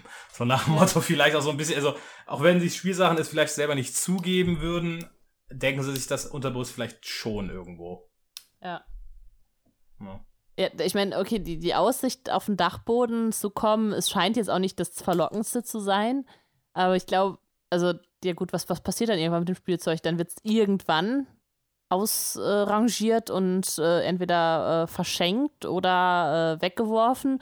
Oder äh, das kommt, glaube ich, auch im Laufe des Films irgendwann drin vor, ne, dass sie sagen, ja, wenn er dann selber irgendwann mal Kinder hat, Ja. äh, das denen zu geben. Ähm, was ganz witzig ist, wenn man dann selber mal Kinder hat, dann kriegt man auch ganz viel altes Spielzeug von einem selber früher von Oma und Opa mal so zugesteckt. Das ist, das ist echt witzig. Also, das ist, dass, dass dieses, dieser Kreislauf tatsächlich funktioniert. Ja, und es ist auch so tatsächlich, dass bei mir viel Spielzeug auf den Dachboden gekommen ist. Also zum Beispiel meine ganzen Transformers-Figuren. Leider meine Turtles habe ich verkauft. Ey, ich sterbe immer noch. Ich habe es auch, glaube ich, schon tausendmal gesagt. Aber meine Transformers-Figuren sind auch noch auf dem Dachboden meiner Eltern. Ich muss die auch immer mal abholen gehen. Ähm, also das mag ich an Toy Story tatsächlich auch. Das ist das, was ich meinte, dass es so im Geist der Filme bleibt. Dass es ein, äh, wirklich ein realistischer, äh, realistischer Kosmos ist, der eben auch erzählt wird, ähm, was mit Spielzeug halt passiert. Äh, Frage, ich weiß nicht, ob Bacon sie beantworten kann. Wir konnten nicht, aber ich habe mir aufgeschrieben, warum spielt Porzellinchen eigentlich nicht mit? Also es wird quasi kurz im Film, glaube ich, erwähnt, aber hat sie einen anderen Film gedreht oder warum Mm, war sie nicht Also das Cast? wird, das wird nicht erklärt, meine ich. Also das habe ich mich auch schon mal gefragt. Weil, ähm, Porzellan, stimmt, Porzellinchen ist einfach weg. Und es wird ja nur angeschnitten von wegen, ja, damals die Sache mit Porzellinchen. Also ich habe das so interpretiert, sie ist aus Porzellan, sie ist zerbrochen und gestorben. So, so habe ich das immer interpretiert. Aber wie wir jetzt in Toy Story 4 sehen werden, ist sie ja noch am Leben und lebt irgendwie auf dem Jahrmarkt. Denn das hat man im Trailer gesehen. Also mal sehen. Anscheinend wird da die, dieses Gap, was damals mit Porzellinchen geschehen ist, anscheinend geschlossen. Ja. Ja, und vielleicht wollten sie einfach diese, also ich meine auch, die Welt ist ja vorangeschritten und äh, dass man gesagt hat, okay, diese Frauenrolle ist einfach total veraltet, die können wir jetzt nicht mehr hier in diesem Film lassen. Ähm, ja gut, man hätte ihr noch andere Attribute zuschreiben können, ne? aber es ist ja trotzdem sehr, äh, sie ist sehr plötzlich irgendwie weg und äh, ohne weitere Erklärung. Ja, aber ich finde, gerade deswegen ist das wirksam, weil du musst Ja. es nicht erklären, was mit ihr passiert ist. Du musst halt wissen, Ja. nur, okay, eine von den Hauptfiguren ist weg. Und das ist Ja. scheiße. So. Das ist, es zeigt so nochmal so ein bisschen mehr so die Situation, in der sich die Spielsachen jetzt gerade befinden. Weil, klar, es sind ja generell schon sehr viel weniger Spielsachen da. Es sind ja wirklich nur noch so die absoluten Favoriten von Andy da, in seinem Zimmer in der Kiste da. Aber auch zu zeigen, also, wenn jetzt alle Charaktere noch da wären und alles und zumindest die in ihrem kleinen Kosmos noch genauso Witze machen würden wie vorher und so weiter, würdest du nicht merken, dass sich was verändert hat. So, Ja. Du brauchst irgendwie etwas, was anders ist. Und Porzellinien da rauszunehmen, wahrscheinlich genau aus den Gründen, die du jetzt gerade gesagt hast, finde ich da eigentlich ganz clever. Boom, fand ich schon wieder mindblowing. Habt ihr mich voll mit überzeugt, ehrlich. Also, ähm, ich Ja. habe noch eine Million Easter Eggs zu der Szene, also Ja, zu dem ganzen Kosmos, wo wir sind. Das schönste Easter Egg ist tatsächlich der Müllmann. Ähm, und zwar, achso, anscheinend wissen es beide, ähm, der Müllmann trägt quasi das gleiche T-Shirt wie Sid. Er hat so eine Brille auf, aber es ist auch der gleiche Synchronsprecher von Sid. Also wir können davon ausgehen, dass Sid äh, in der Zeit, wo sich Andy zum College entwickelt hat, ähm, Müllmann geworden ist, was ich sehr, sehr schön finde. Ja, Allerdings war der Umzug nicht weiter. Also auch hier fragt man sich, warum ist äh, Sid in der gleichen Stadt, aber da darf man vielleicht auch nicht drüber nachdenken. ja, mein Gott, dann sind die halt von einem, von einem, weiß ich nicht, 80 Quadratmeter großem Haus, das wäre ein sehr kleines Haus, in ein 250 Quadratmeter großes Haus gezogen. Meine Güte. Weil vorher hatten Andy und, und seine Schwester Molly auch noch keine getrennten Zimmer. Die hatten vorher eins. Da stand das Bett von Molly mit im Zimmer von Andy drin, meine ich. Und dann zieht man Stimmt, halt ja. um und dann hat es ein größeres Haus, hat jedes Kind ein eigenes Zimmer. Also ist schon okay, finde ich. Ähm, aber ähm, das, das Lustige ist, ähm, es gibt die Feldtheorie, warum Sid den Müllmann geworden ist. Nämlich einfach, weil er sagt, ähm, er weiß ja, dass Spielsachen leben. Es gab ja dieses traumatische Erlebnis in Toy Story 1, wo sich die Spielsachen gegen auf, ähm, ja, gegen ihn aufgestanden sind, ähm, aufgelehnt haben. Und ähm, ja, dass er jetzt Müllmann geworden ist, um quasi Spielsachen zu retten, die weggeworfen werden. So, das finde ich eigentlich ganz schön. Ach krass, ja. Ah, okay, verstehe. Mag ich auch gerne. Also wobei das natürlich sich dann sehr gewandelt hätte, aber ähm, Ja. ja finde ich schön. Lass mal so stehen. Äh, weil du es gerade gesagt hast mit äh, dem Zimmer von Andys Schwester, hat er hat den Namen? Ähm, Molly. Molly. Molly, ah ja. Molly liest ja so ein, so ein Girls-Magazin und äh, quasi da ist äh, Dala drauf zu sehen bei den Kindern. Also Dala aus äh, Ich finde Nemo, die mit der fetten Zahnspange. Ähm, Ah ja. Ja. Wie cool. Fand ich auch sehr, sehr nett.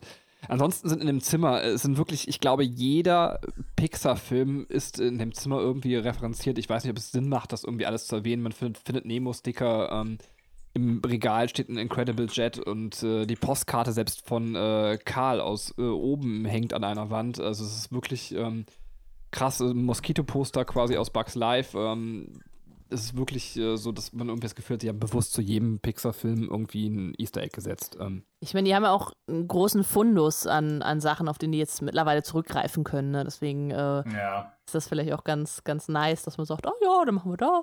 Das haben wir ja schon mal irgendwann programmiert. Vor 15 Jahren. Dann stellen wir das jetzt hier mal ins Regal. Was ich aber Genau, auch schön, was ich Ja, aber auch bitte. schön, ja sorry, ähm, was ich schön finde, ist, ich habe mir gerade noch mal so ein Bild jetzt hier aufgemacht von von von Andys äh, Raum, äh, von seinem Zimmer.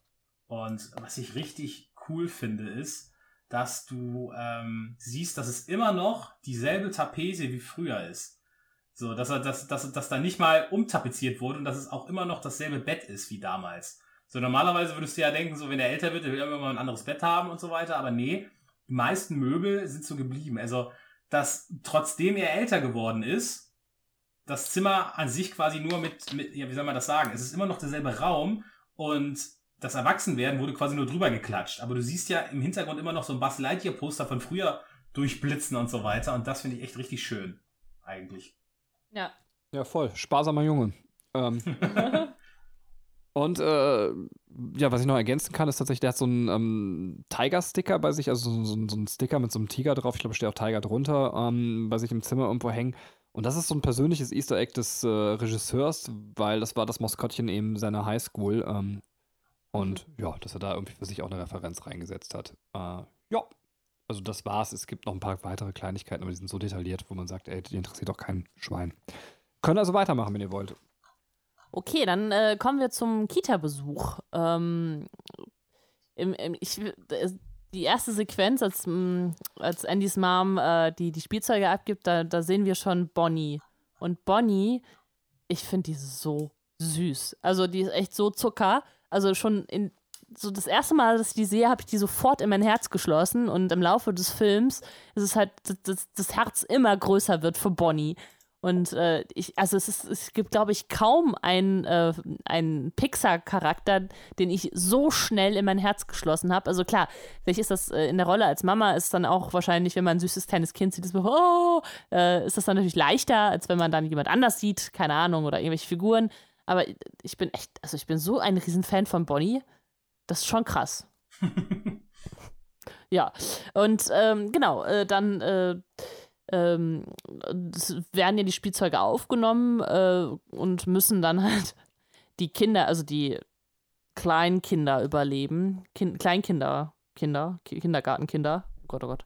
Ähm, äh, das ist auch sehr schön, wie sie dann halt, also wie dann diese Gefahr näher kommt und alle sich denken so, ja, mit uns wird endlich wieder gespielt und dann äh, sieht Bass ja, dass, dass die sich alle verstecken, die Spielzeuge und das ist halt dann diese, diese drohende Gefahr, die auf sie zukommt und dann, ähm, ja, es werden halt alle beschmutzt und angesammelt und äh, ja, an die Wand geklatscht.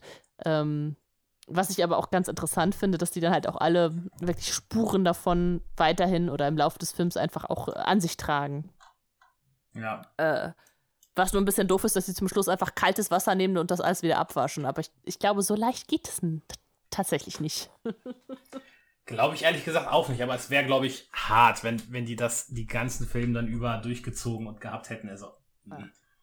Ja, Ich weiß nicht, ob wir schon so weit sind, aber ich mag total gerne, was mit dem Kindergarten und mit Lotso dem Bär, dass das parallel passiert. Also wir haben, also Lotso, das wollte ich eben schon sagen, im spoilerfreien Teil ist, also ich wollte nicht sagen, dass Lotso einer meiner liebsten Bösewichte ist, aber er gehört zu meinen liebsten Antagonisten, die man so hat. definitiv. Ja. Einfach der nette, zottelige Bär, der nach Erdbeeren riecht, ähm, der sich einfach als Mega-Arschloch entpuppt. Aber das Gleiche ist halt, deswegen mag ich diese ganze Kita-Szene, dass das eben mit der Kita genauso ist. Man guckt sich die als Zuschauer an und denkt sich so, wow, da würde ich gerne mein Kind hinschicken. Das ist eine echt schöne Kita, da möchte ich selber auch sein. Und dann wird das Ding im Laufe des Films einfach zum Hochsicherheitsgefängnis umstilisiert. Das ähm, ja. Das finde ich so gut gemacht. Also, dass Ja. eben dieser Lotso-Verfall das gleiche auch ist, was mit der Kita irgendwie optisch passiert, mag ich sehr, sehr gerne. Ja. Ähm, Müssen wir auch gleich, wenn wir da sind, wo es ein bisschen böser wird, nochmal drüber reden. Ich finde so bestimmte Details, also ich sag's jetzt vielleicht auch hier schon mal. Ich mag zum Beispiel, dass die Schubladen der Kita dann zu den Knastzellen werden. Das ist so Ja. geil kreativ. Ja, also, ja, ja. ja, ja. Absolut. Ähm, der, und der Affe natürlich, den wir alle lieben wahrscheinlich, ähm, der mit seinen roten, blutunterlaufenden Augen die Kameras überwacht. Ja. Der ist, der ist gruselig. Weißt du, weil Katrin ja vorhin gesagt hat, dass diese Szene aus Toy Story 2 von wegen, ich will nicht mehr mit dir spielen. Diesen Affe. Boah, diesen Affe. Diesen Affe ist gruselig. Der ist heftig, ey. Ich habe mich aber immer schon gefragt, man sieht den ja immer wieder in Filmen, gibt es dieses Spielzeug wirklich? Ja, gibt es. Aber wer will denn mit so einem Affen spielen? Weiß sieht ich wahrscheinlich nicht. so gruselig aus. Also, nee, ich, nee, ich, der sieht so gruselig aus. Dieses Spielzeug ist, glaube ich, auch schon einfach uralt. So aus den Ja. 40ern, 50ern oder so. Und da hat man das anscheinend nicht so gesehen. da wird alles nicht so ganz überniedlich gezeichnet. Ähm, sehr schön finde ich auch das Aufeinandertreffen von Barbie und Ken. und äh, diese Liebesgeschichte zwischen den beiden, weil sie sind natürlich füreinander bestimmt. Und ähm, später ist dann ja noch so, dass ähm, ich glaube, Lotso sagt so, ja, äh, lass sie gehen, sie ist doch nur eine, also sie, von ihr gibt es doch tausend andere, so und äh, Ken sagt so, nein, ähm, sie ist die eine für mich oder irgendwie sowas, ne? Also Mhm. das ist eigentlich dieser, äh, dieser typische, mm, ja, ich weiß nicht, Elternspruch kann man nicht so sagen, ne? Aber dieses so, das, ich versuche jemand anders zu beruhigen und äh, der sagt so, nein, das ist, äh, das ist aber hier die große äh, Liebe meines Lebens. Und auf der anderen Seite ist es ja so geil, weil Barbie ja wirklich, wirklich oft verkauft wird und so ganz krasses Massenspielzeug ist. Ja. Und wenn man so ein kleines Mädchen ist, wie ich es damals war, dann hast du aber diese eine Barbie und du liebst sie abgöttisch und sie ist was ganz Besonderes und sie sieht auch anders aus als alle anderen Barbies. Also ähm, kann man da, also da kann, konnte ich mich halt echt gut reinfühlen. Bei jetzt vielleicht die Gefahr, dass ich hier über, inter, überinterpretiere, ähm, aber es ist ja so, dass ein bisschen auch das, was Lotso durchmacht, ähm, also dass er ja sagt, ich wurde ersetzt, es gibt halt eben auch mehrere Lotso der Bären, dass er auch eben das wieder an, an, an Ken und Barbie auslässt, dass er nicht akzeptieren kann, dass die sich trotzdem als unikes Paar gefunden haben. So. Ja. Ähm, Ja, kann, also würde ich sagen, ähm, doch, la, lass ich, lass ich durchgehen als Erklärung. Finde ich ähm, sehr gut. Ähm, ja, gibt es noch äh, Szenen, die ihr gerne rauspicken würdet, jetzt in der Kita, eventuell sogar nur in der ersten Sequenz, ähm, die, die ihr gerne nochmal weiter besprechen wolltet? Also ich finde, ich habe das vorhin ja, glaube ich, so ein bisschen bei der Zusammenfassung schon gesagt, ich finde es so krass, nochmal, ich möchte es einfach nochmal erwähnen, wie Kinder da mit diesen Spielsachen umgehen. So, das ist für die, für die, für die, wie soll man das sagen? Also für die, ähm, für die Spielsachen ist das so ein Martyrium, was da passieren muss. So, die warten seit Jahren, die warten auf nichts anderes, dass Kinder mit ihnen spielen. Die sind ausgehungert, die, die sehen sich nach Berührung, nach Liebe, nach Aufmerksamkeit. Dann denken die, ah cool, wir finden das jetzt endlich. Oh mein Gott, das ist ja, das ist ja wie im Himmel hier. Und dann dreht, kippt die Situation und es ist auf einmal der absolute Albtraum. So, das ist so, so ein bisschen hat mich das so erinnert an die Geschichte, ich, ich glaube, das ist bei Odysseus, wo die auf dieser Insel sind und dann werden alle Männer in Schweine verwandelt und dann fressen die anderen ihre Kameraden auf. So ein bisschen ist das, glaube ich, auch. So, ich glaube, das ist das, ist ein ähnliches Gleichnis, oder? So, du kommst so hin, wartest direkt darauf, bist ausgehungert, kommst dahin, denkst dir, ah, jetzt habe ich meine Erfüllung hier und dann ist es auf einmal der absolute Albtraum und du wirst quasi da zerfleischt und zerhackt und keine Ahnung, was denkst du so, oh mein Gott, diese armen Spielsachen. Also, das finde ich echt krass. Ja. Ja.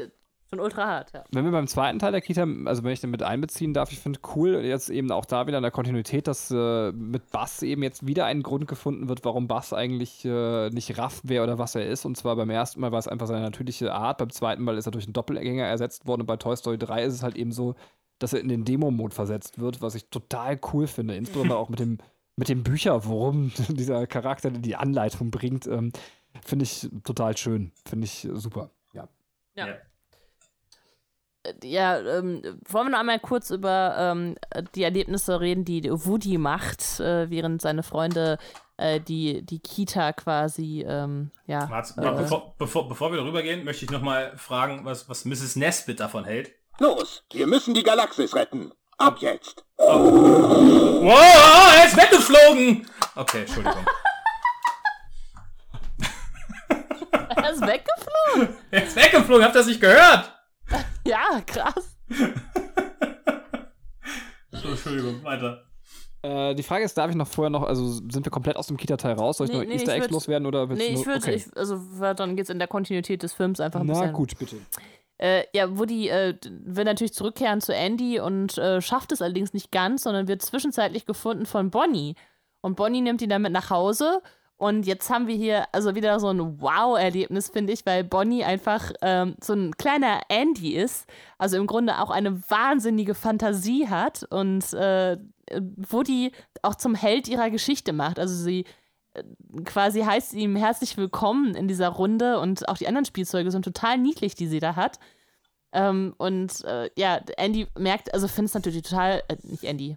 Mein Gott, Woody! warum mache ich diese Fehler? Woody macht diesen, ähm, macht dann die Erfahrung, oh, ist total toll, mit, dass mit mir gespielt wird. Und ich glaube, er genießt es halt dann auch so total, der, der Held zu sein und dann auch am, im Bett, im, im Bett mit ihr zu schlafen. Mhm. Wow.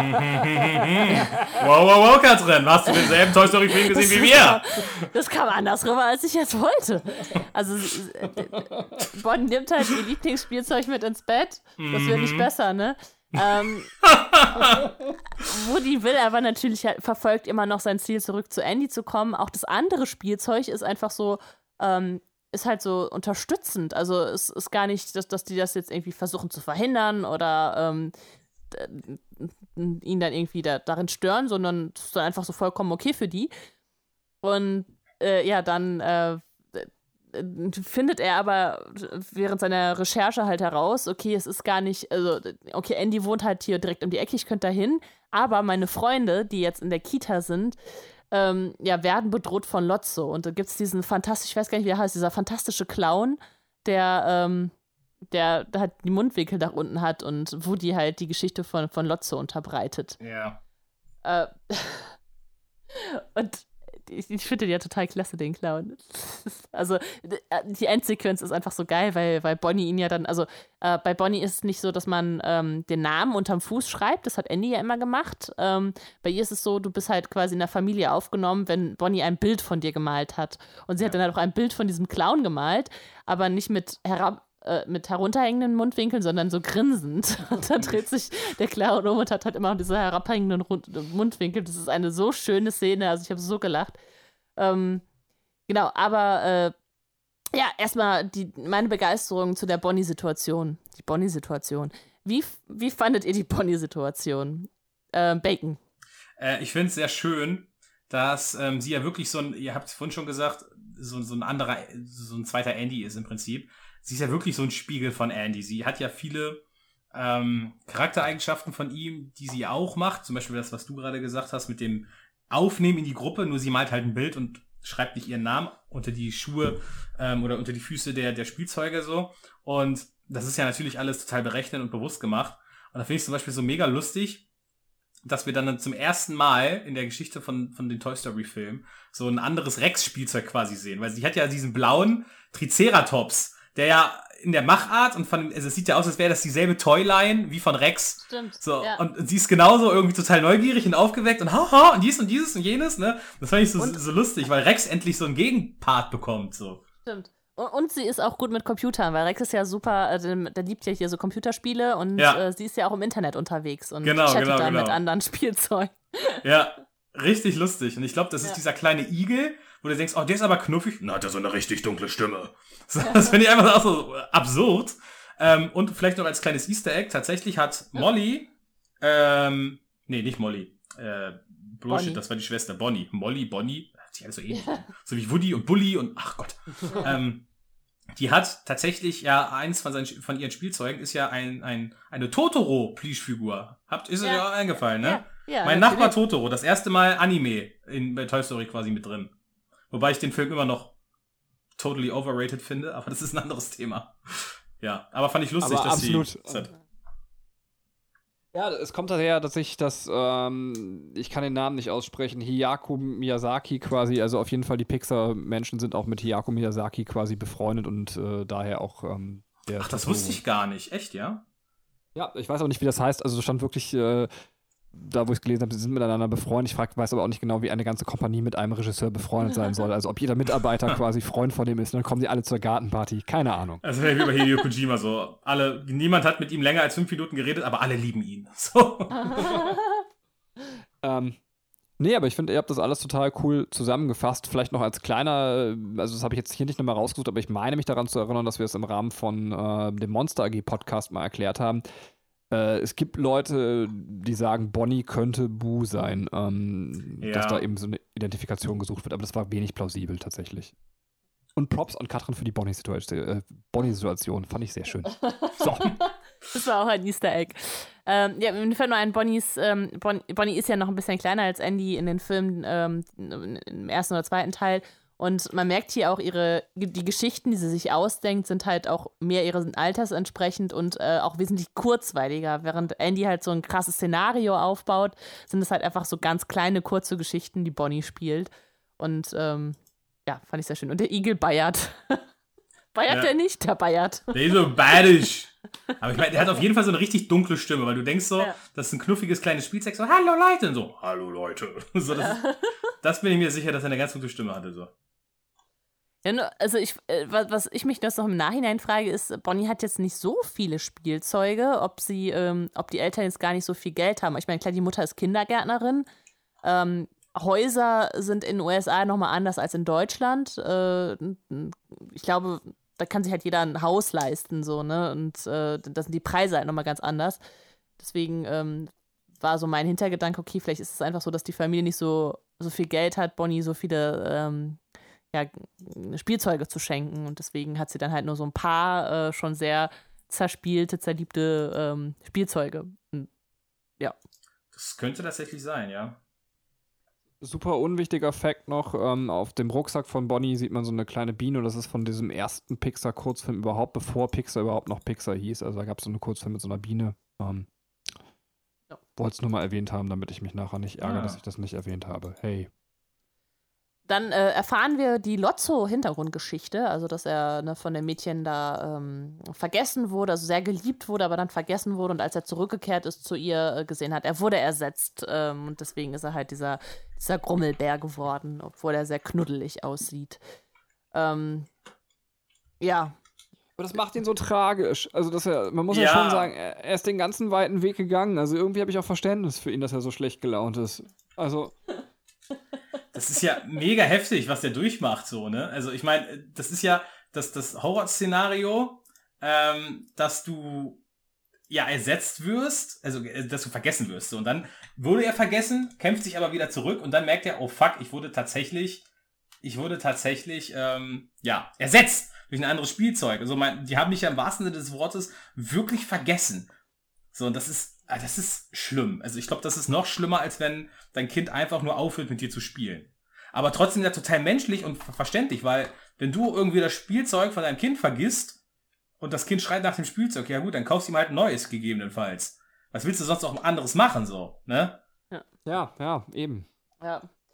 Ähm, äh, mir fällt nur auf, dass jetzt im Gegensatz zum ersten Teil werden die Spielzeuge, also ich finde jedenfalls, äh, es wird mehr gezeigt, dass sie wesentlich sich mehr bewegen, also agiler werden. Also dass man nicht nur Woody hat, der ja sowieso sehr zappelig ist und äh, deswegen auch schon also sehr viel so rumrennt. Jetzt hast du auch noch Lotso und diese Babypuppe und diesen Clown, die halt auch noch äh, ihren Weg halt gehen. Also ähm, ich musste so ein bisschen an diese Pixar-Theorie dabei denken, dass man, ähm, ja, dass das Unbelebtes halt auch auf einmal anfängt zu leben oder lebendig zu werden. Und äh, wenn man sich einfach so die Zeit dann vornimmt, sieht, okay, das wird immer mehr. Kann natürlich jetzt auch einfach, also ist jetzt nicht irgendwie belegt oder so, es ist eher nur so vom Gefühl her, dass ich sage, okay, äh, in den ersten Teilen äh, sind die noch sehr verhaftet, die Spielzeuge immer an den Orten, wo sie gerade sind. Und äh, jetzt ist äh, Woody ja in der ganzen Stadt unterwegs, so, wo man sich auch fragt, okay, die haben da ja schon Kameras, äh, müssten die nicht irgendwann mal da checken, okay, da, da, keine Ahnung, Bewegungsmelder, okay, da ist Ja. irgendwas, da hat sich was bewegt, also, Das stimmt. Das aber stimmt. vielleicht darf man es nicht so hinterfragen, weil das nimmt vielleicht den Zauber weg. Ja, das kann auch sein. Das könnte auch sein, ja. Ähm, dann noch erwähnte, dass Lotso und Co. fahren auf dem Pizza Planet oder, ähm, heißt das Pizza Planet? Ja, ne? Ja. Pizza Planet Auto fahren die weg. Ja, Ah. Weil das Pizza Planet Auto sieht man, glaube ich, auch in jedem Pixar-Film. Ich glaube tatsächlich in Toy Story 2, weil wir es nicht im Podcast erwähnt haben, sieht man es am Anfang durch die Galaxie fliegen zwischen dem Asteroidenhagel. ähm, Sehr schön. Ähm, okay, dann äh, gehen wir zurück in die Kita. Wenn ihr nichts mehr zu den Sequenzen zu sagen habt, äh, in der Kita ist nämlich Woody äh, kehrt jetzt zurück zu seinen Freunden und entwickelt mit ihnen einen Plan, äh, um quasi ähm, aus der Kita zu fliehen. Was finde ich sehr witzig ist, weil die nur einen Tag dafür Zeit haben und einfach so den krassesten monstermäßigen Plan entwickeln, den es jemals gegeben hat. Hat so ein bisschen was von Ocean's Eleven, ne? Irgendwie, Ja. was die da machen. Stimmt. Stimmt, also das ist so, und der macht dann das und dann kommt der dahin und dann, ja, das stimmt. Aber auch von der Schnittinszenierung tatsächlich genauso wie das in solchen Filmen laufen würde, fand ich auch super. Ähm, Ja. Ja, ich meine, das macht es halt auch so gut, ne? Weil ähm, du halt nicht genau weißt, genau, was will dieser Charakter jetzt oder warum macht er das jetzt so und äh, deswegen äh, sehr, ach, das mit der mit der Tortilla, mit dem Tortilla, wo Ja. äh, Mr. Potato Head dann quasi sich selber dann da reinstöpselt und dann als wandelnde Tortilla durch die Gegend geht. so super. Mega kreativ. Genau, das Ja. sind so Sachen, die liebe ich voll. Also, dass man auf einmal auf solche Ideen kommt. Ich weiß nicht, ob die das sich einfach zurückgehalten haben oder ob denen das irgendwann eingefallen ist. Ähm, und dann fantastisch, wenn er als Gurke noch um die Ecke wackelt ähm, am Ende. Ja, das ist, äh, das ist ja schön. Deswegen, äh, die- diese ganze Sequenz kann man einfach nur genießen. Also, ähm, ich äh, fand das sehr cool. Auch äh, die, die, die Barbie-Situation, ne? Also, dass, dass Barbie dann tatsächlich, ähm, da haben wir gar nicht drüber geredet, ne? Könnte ja dann so eine, so eine Tussi, äh, die dann äh, einfach nur so blind vor Liebe ist, aber sie sagt so: Nee, nee, nee, ich halt zu meinen Freunden, ich stehe zu denen und dann halt auch tatsächlich äh, auch im Plan mitarbeitet äh, arbeitet und mithilft. Ähm, Mhm. Eigentlich ganz cool. Äh, ich würde tatsächlich an der Stelle schon weitergehen oder möchtet ihr noch äh, was dazu sagen? Hast du noch Easter Eggs, Benny? Ja, ich habe tatsächlich ein bisschen was, also dazu ein paar nette Sachen auch. Ähm, Spielzeuge, die man sieht, die sich unterm Schrank irgendwo verstecken oder man sieht die halt kurz in der Kita, sind die gleichen, die sich auch bei dem Tintoy-Kurzfilm äh, vor dem Baby verstecken. Ich Ah. weiß nicht, ob sich jemand an diesen Pixar-Kurzfilm noch erinnern kann, ähm, aber es ist, wo die von so einem Baby verfolgt werden. Ja, Relativ ich- früher Pixar-Kurzfilm. Ich weiß noch, dass es den gab und dass es ganz lustig war, weil man versucht hat, das Baby so wirklich eins zu eins zu kopieren. Das sieht aus wie ein Monster. Und äh, dann tatsächlich, weil du es erwähnt hast, sonst würde ich es jetzt auch nicht sagen, weil es nicht so wichtig ist, aber bei den, ähm, wir sehen ja irgendwann diesen, ähm, wie nennt man das denn so, diesen Essensspender, wollte ich sagen. Wie ist denn der Name für diese Automaten, wo Essen drin ist? Ähm, Essensautomat? Was? ja, diese, diese, die es auch im Krankenhaus gibt, wo so Fastfood-Sachen. Vending Machine. Ja, eine Ja, Wending also- Machine, eine, ein, ein Snackautomat halt. Ja, im Snackautomat, genau. Äh, Im Snackautomat gibt es den Snack die Unkirchners, also mit dem Nachnamen des äh, Directors, Ja, also ja. und ah, ah, ja. Unkirchners oder wie auch immer. Ah, Anchorage, würde ich sagen. Also nicht Kirch. Kartoffelsack. Ähm, was hat Bacon Ah, noch gesagt? Ja, ja. Kartoffelsalat. Kartoffelbrei. Kartoffelsalat und Kartoffelbrei, ja.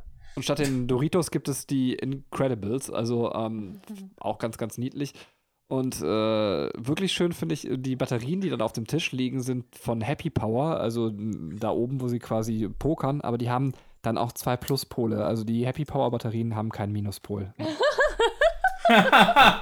Happy Power, ist sehr gut. Und äh, auch nett fand ich tatsächlich die Batterien, die Bass äh, in seinem Rücken hat, sind von By and Large. Ähm, und das ist die Ja. gleiche Kompanie bei Wally, die ähm, eben die Erde zugrunde gerichtet hat. Oh. Ja. By and Large gibt's aber sehr oft in Pixar, wirklich. Ich glaube, auch nur wegen By and Large gibt's überhaupt diese Pixar-Theorie. Ach, krass, okay. Die sind in- wirklich in fast jedem Pixar-Film. Ja. Ah, cool, cool. Das Mag war's ich ja sehr gerne. tatsächlich schon zu dieser Gefängnisszene, aber ich fand die super und ähm, wir könnten auch weiter, wenn ihr wollt. Ja, können wir Okay. machen. Äh, Da, weil, weil dann kommt natürlich, also die, die Flucht wird natürlich vereitelt von Lotso den Bär und äh, äh, Lotso, ja, ich- bringt dann das Baby noch gegen sich auf, ne? Also es ist ja Mhm. eigentlich, das Big Baby ist ja eigentlich der, ähm, ja, so der Schlägertyp unter denen, ne? das ist auch so das Lustige daran. So, dass Ja. das Baby so der Bouncer ist, so der alle umhaut. ja. Und äh, ja, dann ähm, eröffnet ja Woody dem Baby noch, dass äh, das ist gar nicht ersetzt wurde, sondern nur Lotso. Und äh, das Baby fängt dann auch an zu weinen, wie halt so ein Baby weint. Und äh, wo bei mir schon wieder äh, die Milchdrüsen angesprungen sind sofort. Und dann, äh, ja, hämmert es Lotso in, in den Müllwagen. Und jetzt, es ist übrigens nachts, kommt mal wieder der Müllwagen vorbei. Also ich weiß gar nicht, was die für Arbeitszeiten haben. ähm, und sammelt, also wird dann halt quasi den, ähm, ja, den Mülleimer da einsammeln und die Freunde, ähm, die Spielzeuge laufen halt über den Mülleimer, um äh, wieder zurück in die Kita zu gelangen oder beziehungsweise einfach da wegzugekommen. Und Lotso zieht dann Woody in, auch noch in den Mülleimer rein, in diesen großen Müllcontainer. Und weil seine Freunde wollen ihn jetzt retten und helfen und werden dann halt auch mit, ähm, ja, mitgenommen.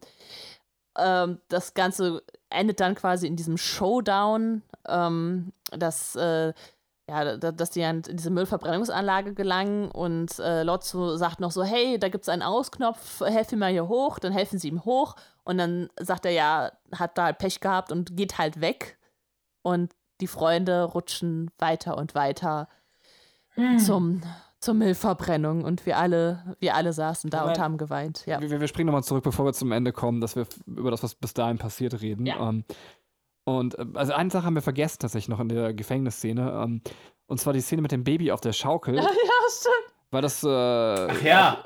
so agentmäßig vorher irgendwie inszeniert wird. Und das ist ja total Horrorfilm-esk inszeniert. Finde ich auch interessant, dass sie da irgendwie so auch keine Skrupel hatten, weil ich könnte mir vorstellen, dass das so richtig, also Kindern auch Angst gemacht hat, diese Szene. Aber ähm, ja, weil das Baby halt auf der Schaukel sitzt und es hört ein Geräusch hinter sich und äh, es dreht sich um, indem es nur den Kopf umdreht. Und ja. äh, das ist halt, ja, weil ein normaler Mensch das ja nicht kann und das Baby sieht halt menschlich aus, ist das halt schon irgendwie unheimlich. Äh, ja. Und dazu passt hat das Müllauto tatsächlich das Kennzeichen RM 237, also RM wahrscheinlich wegen Room 237 und dann eben als äh, Shining-Zitat. Ähm, ja. Ah. Mhm. Äh, viel mehr gab es tatsächlich nicht von den Dingen, die ich noch loswerden wollte, aber dann eben noch, äh, dass sich Bass an einer 6 Million Dollar Man Box quasi hochzieht, äh, als er von den Magneten da auf dem Band äh, ja. hochgezogen wird. Warum das auch immer drin ist. Was ist das denn? Das ist, äh, war so eine Serie, die früher lief. Mein Cousin hat die immer geguckt. Ähm, ich weiß nur, dass sie mir Angst gemacht hat, aber mehr weiß ich auch nicht mehr. Sie lief vor oder nach dem Hulk ich, ich sag's euch, es sind bestimmt einfach so die Pixar-Leute, die sagen so, oh, das fände ich jetzt cool, wenn das so und so wäre. Also, dass sie sich halt irgendwie alle Dinge, die sie da in diesen äh, Film reinmachen, haben irgendeine Bedeutung für irgendeinen Mitarbeiter, der dann ja. für sich selber ein kleines Easter Egg rein, reinbaut und dann wird das so auf die Menschheit losgelassen und alle versuchen, das zu interpretieren. Ja, und dann, äh, genau, sind wir jetzt bei der Szene angelangt, wo wir alle Pipi in den Augen hatten, weil es ähm, dann äh, sagt Jesse, glaube ich, zu Bass, Bass, mach was, weil ähm, jetzt da zu diesem Feuer rutschen und wissen, gleich ist es vorbei, wenn sie jetzt nicht handeln. Und Bass erkennt halt, okay, wir können nichts mehr machen. Es gibt nichts mehr, was uns jetzt rettet. Und dann bin ich hier neben mir und ich, mir kommen gerade die Tränen. Ähm, dann halten sich einfach alle an den Händen und wollen halt sagen, okay, wir sterben halt jetzt zusammen, aber wir sterben als Freunde. Aber die haben die Rechnung ohne die drei Aliens gemacht, denn die haben die Kralle entdeckt und heben sie gemeinsam mit dieser Kralle, ähm, das irgendwie so, so Müll, weiß ich nicht, so eine Müllkralle halt ist, ähm, da raus und sie werden halt Deus Ex Machina gerettet. Jetzt erstmal, ja, bis dahin und jetzt können wir gerne über diese Szene sprechen. Ich finde das total, also es ist total die krasse Szene. Und ich glaube, dass Deus Ex Machina passiert nur, weil man in einem Kinderfilm nicht die Chance hatte, den Film so ausgehen zu lassen. Also vielleicht will ich das auch nur so. Aber meine Theorie ist tatsächlich, dass der Film da eigentlich zu Ende ist. Also ich finde es auch in Ordnung, dass es weitergeht, das stört mich nicht.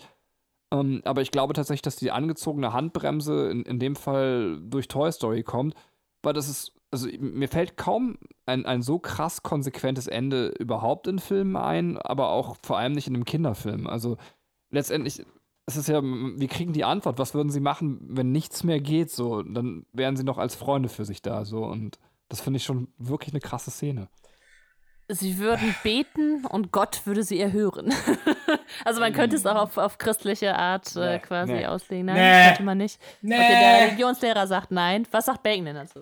Also ich, ich finde eigentlich, also ich finde es eigentlich mal lame, wenn es einen Deus Ex Machina Moment gibt in solchen Geschichten. Ähm, bin aber bei Benny, dass ich sage, ich glaube, das wäre zu hart gewesen, wenn sie das echt so gemacht hätten. Das wäre zu heftig gewesen. Ähm, Finde es aber eigentlich, so wie das da gelöst ist, schon fast, also es ist halt ähm, auf eine gewisse Art und Weise, ist es halt umso schlimmer, dass es ein Deus Ex Machina Moment ist. Es ist halt ähm, umso krasser, finde ich, für die Spielsachen. Das ist jetzt so ein bisschen so dieses, wie soll man sagen, ich drifte hier in Gedankengänge des Jokers oder des Comedian ab. Ähm, der Fakt, dass die Spielsachen, obwohl sie alles versucht haben, an ihrem Schicksal nichts ändern konnten und quasi ja wirklich äh, aus durch, durch göttliche Fügung oder das Skript will es jetzt so, Deus Ex Machina, quasi, dass sie da, dadurch gerettet werden und dass ihre eigenen Anstrengungen halt völlig irrelevant waren, muss doch die Spielsachen eigentlich in dem Moment sich absolut schwach und, und kraftlos vorkommen lassen. So, die sind ja, so, da musst du doch als Spielzeug merken, so, du, es ist egal, was ich mache. So, ich kann nichts ändern. Wenn das Universum will, dass ich lebe, dann lebe ich und wenn nicht, dann gehe ich halt drauf. So, im Prinzip ist es richtig dark, finde ich. Also, ich weiß nicht, was ich, äh, wie, wie ich drauf wäre, wenn ich so, eine, so ein Erlebnis gehabt hätte, wie jetzt Woody oder Buzz in dem Moment, ähm, und dass du merkst, du wirst quasi durch einen doofen Zufall wirst du gerettet. Hm. So, da, da kommst du dir doch vom Universum verarscht vor, oder nicht? Ja, oder unglaublich dankbar, weil, ähm, weil, also du hast alles getan, was in deiner Macht stand und siehst, okay, ich kann jetzt nichts mehr tun. Also ich habe alles versucht, diese Situation zu verhindern und es hat, es hat nichts gebracht. Und dann sitze ich da und ergebe mich quasi dem Schicksal oder, ähm, keine Ahnung, hoffe auf ein Wunder und dann passiert ein Wunder und dann bist du dankbar. So, ja, also, so kann man es auch sehen, klar. Ja, ähm, es ist vielleicht so eine, so eine persönliche Einstellungssache dann an der Stelle, ähm, wie man es halt auch für sich selber vielleicht verarbeitet. Ich ja. kann euch beide tatsächlich nachvollziehen. Und so, ich bin der lame Typ, der sagt, ich, ich, ich gebe euch beiden recht. Ähm, ähm, was ich aber auch dann krass an dem Ende finde, wenn man länger drüber nachdenkt, das ist so, also es ist ja das, was so wie Spielzeuge auch wirklich enden, ne? Also die meisten Spielzeuge oder viele Spielzeuge enden auch bei uns in der Realität in der Müllverbrennungsanlage. Und die anderen haben eben Glück und werden weitergegeben. Und wir sehen tatsächlich äh, beide Dinge, die in der Realität passieren, am, am, Ende von Toy Story 3, was auch sehr, sehr cool ist. Also ja. ähm, deswegen ist es vielleicht gar nicht so schlecht, dass es weitererzählt wird.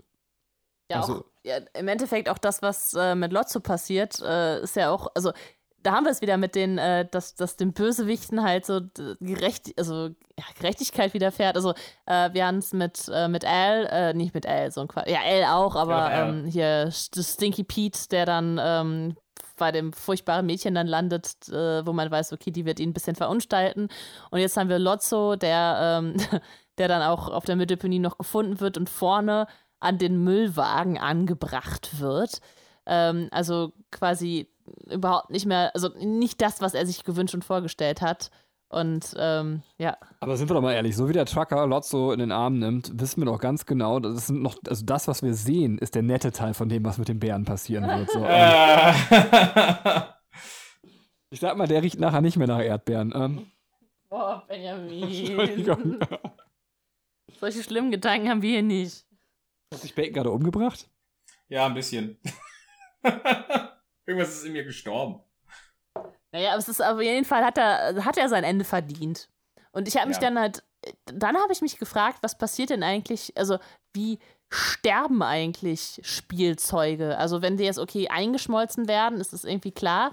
Aber wie lange müsste Lotso da vorne dranhängen, bis er tot ist? Und mir wird quasi Boah. kranker Geist unterstellt. Alter Schwede, ey. Oh, ist das stark. Okay, vielleicht, okay, wir reden über was anderes, meinetwegen.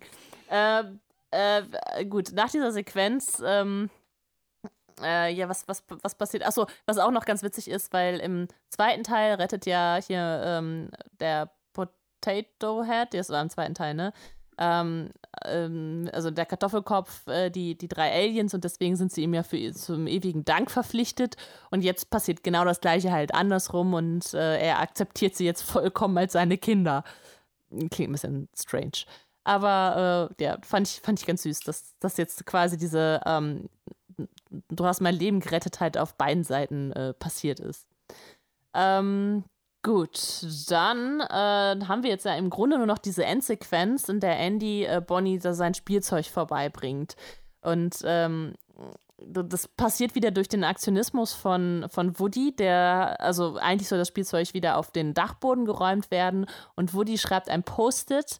Man sieht eigentlich, was er schreibt. Es ist auch schön, dass Woody schreiben kann. Also eine sehr intelligente äh, Spielzeugpuppe. Ja.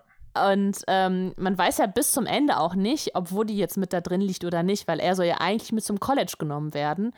Und äh, es stellt sich ja dann ganz zum Schluss heraus, okay, in diesem, ähm, in diesem ganzen Spielzeug, was Andy dann Bonnie überlässt, ist auch noch äh, Woody drin. Und, und Bonnie hat ja schon eine Beziehung zu Woody aufgebaut und will ihn deswegen auch behalten. Sonst hätte Andy ja noch ganz schnell sagen können, nee, die gehört nicht dazu, die nehme ich mit. Und er sieht dann, okay, die Kleine will das und die ist halt auch, wie gesagt, die ist ja Zucker, die ist ja total süß und auch lieb mit dem Spielzeug. Dann ähm, überlässt er ihr dann auch noch zum Schluss Woody. Also jetzt, bevor ich jetzt wieder meine Meinung hier breit trete, ähm, Bacon, wie, wie fandst du diese Endsequenz? Also, was sind deine Gedanken dazu? Ja, ich habe es ja vorhin schon gesagt. Ich habe Rotz und Wasser geheult. Ähm, es ist so schön, weil da, dass du, ich finde so, man, man, man spürt in dieser kurzen Sequenz, du, du, du weißt so im Prinzip, ja gut, da sind jetzt, da ist jetzt ein, ein, ein, ein junger Erwachsener und ein Kind und die sitzen kurz beieinander und spielen gerade irgendwie so ein bisschen rum. Ist ja eigentlich nichts Weltbewegendes. Aber trotzdem merkst du, finde ich, in dieser Szene, das, da, da ist ja, das ist ja so quasi, es ist wie ein magischer Moment. Alles stimmt ja. da ja für die Spielsachen. So, die ja. bekommen noch ein letztes Mal genau das, was sie sich gewünscht haben. Und das ist so rührend so. Es ist so, ach, ihr ganzes Leben ist darauf ausgerichtet, dass sie von dem geliebt werden. Und dann gibt er ihm noch mal ein letztes Mal quasi die Zuneigung, für die sie die ganze Zeit gekämpft haben. Aber du weißt im selben Moment, das muss jetzt enden so, weil der ist jetzt erwachsen und der muss die jetzt loslassen und es kann halt nicht weitergehen. So, und das ist, ach, das ist einfach schön. Also, es, es, es zerreißt einem das Herz und erfüllt es gleichzeitig auch mit Glück. Finde ja. ich. Also, es ist ja. mega. Ja, diese, diese Verbundenheit zwischen Andy und Bonnie auch, weil, weil die beide einfach diese, diese kreative Fantasiewelt leben und äh, Andy kann sofort einsteigen und weiß, wo Bonnie sich gerade befindet, ne? Und äh, sagt dann auch so, und dann lassen wir zusammen deine Geister in der Bäckerei fangen oder irgendwie sowas, ne? Also, ja. und weiß, also ne, dass, dass da halt diese Verbundenheit ist durch die Fantasie, die beide in sich tragen. Ja. Ich finde, ihr habt das total schön beschrieben. Eigentlich nur noch ein Gedanke, den ich jetzt schon ein paar Mal gesagt habe und den ich nochmal unterstreichen möchte, weil ich das fast schon das kunstvoll, also und ich habe es auch beim Casten erst so richtig begriffen, wie kunstvoll das von Toy Story 3 ist.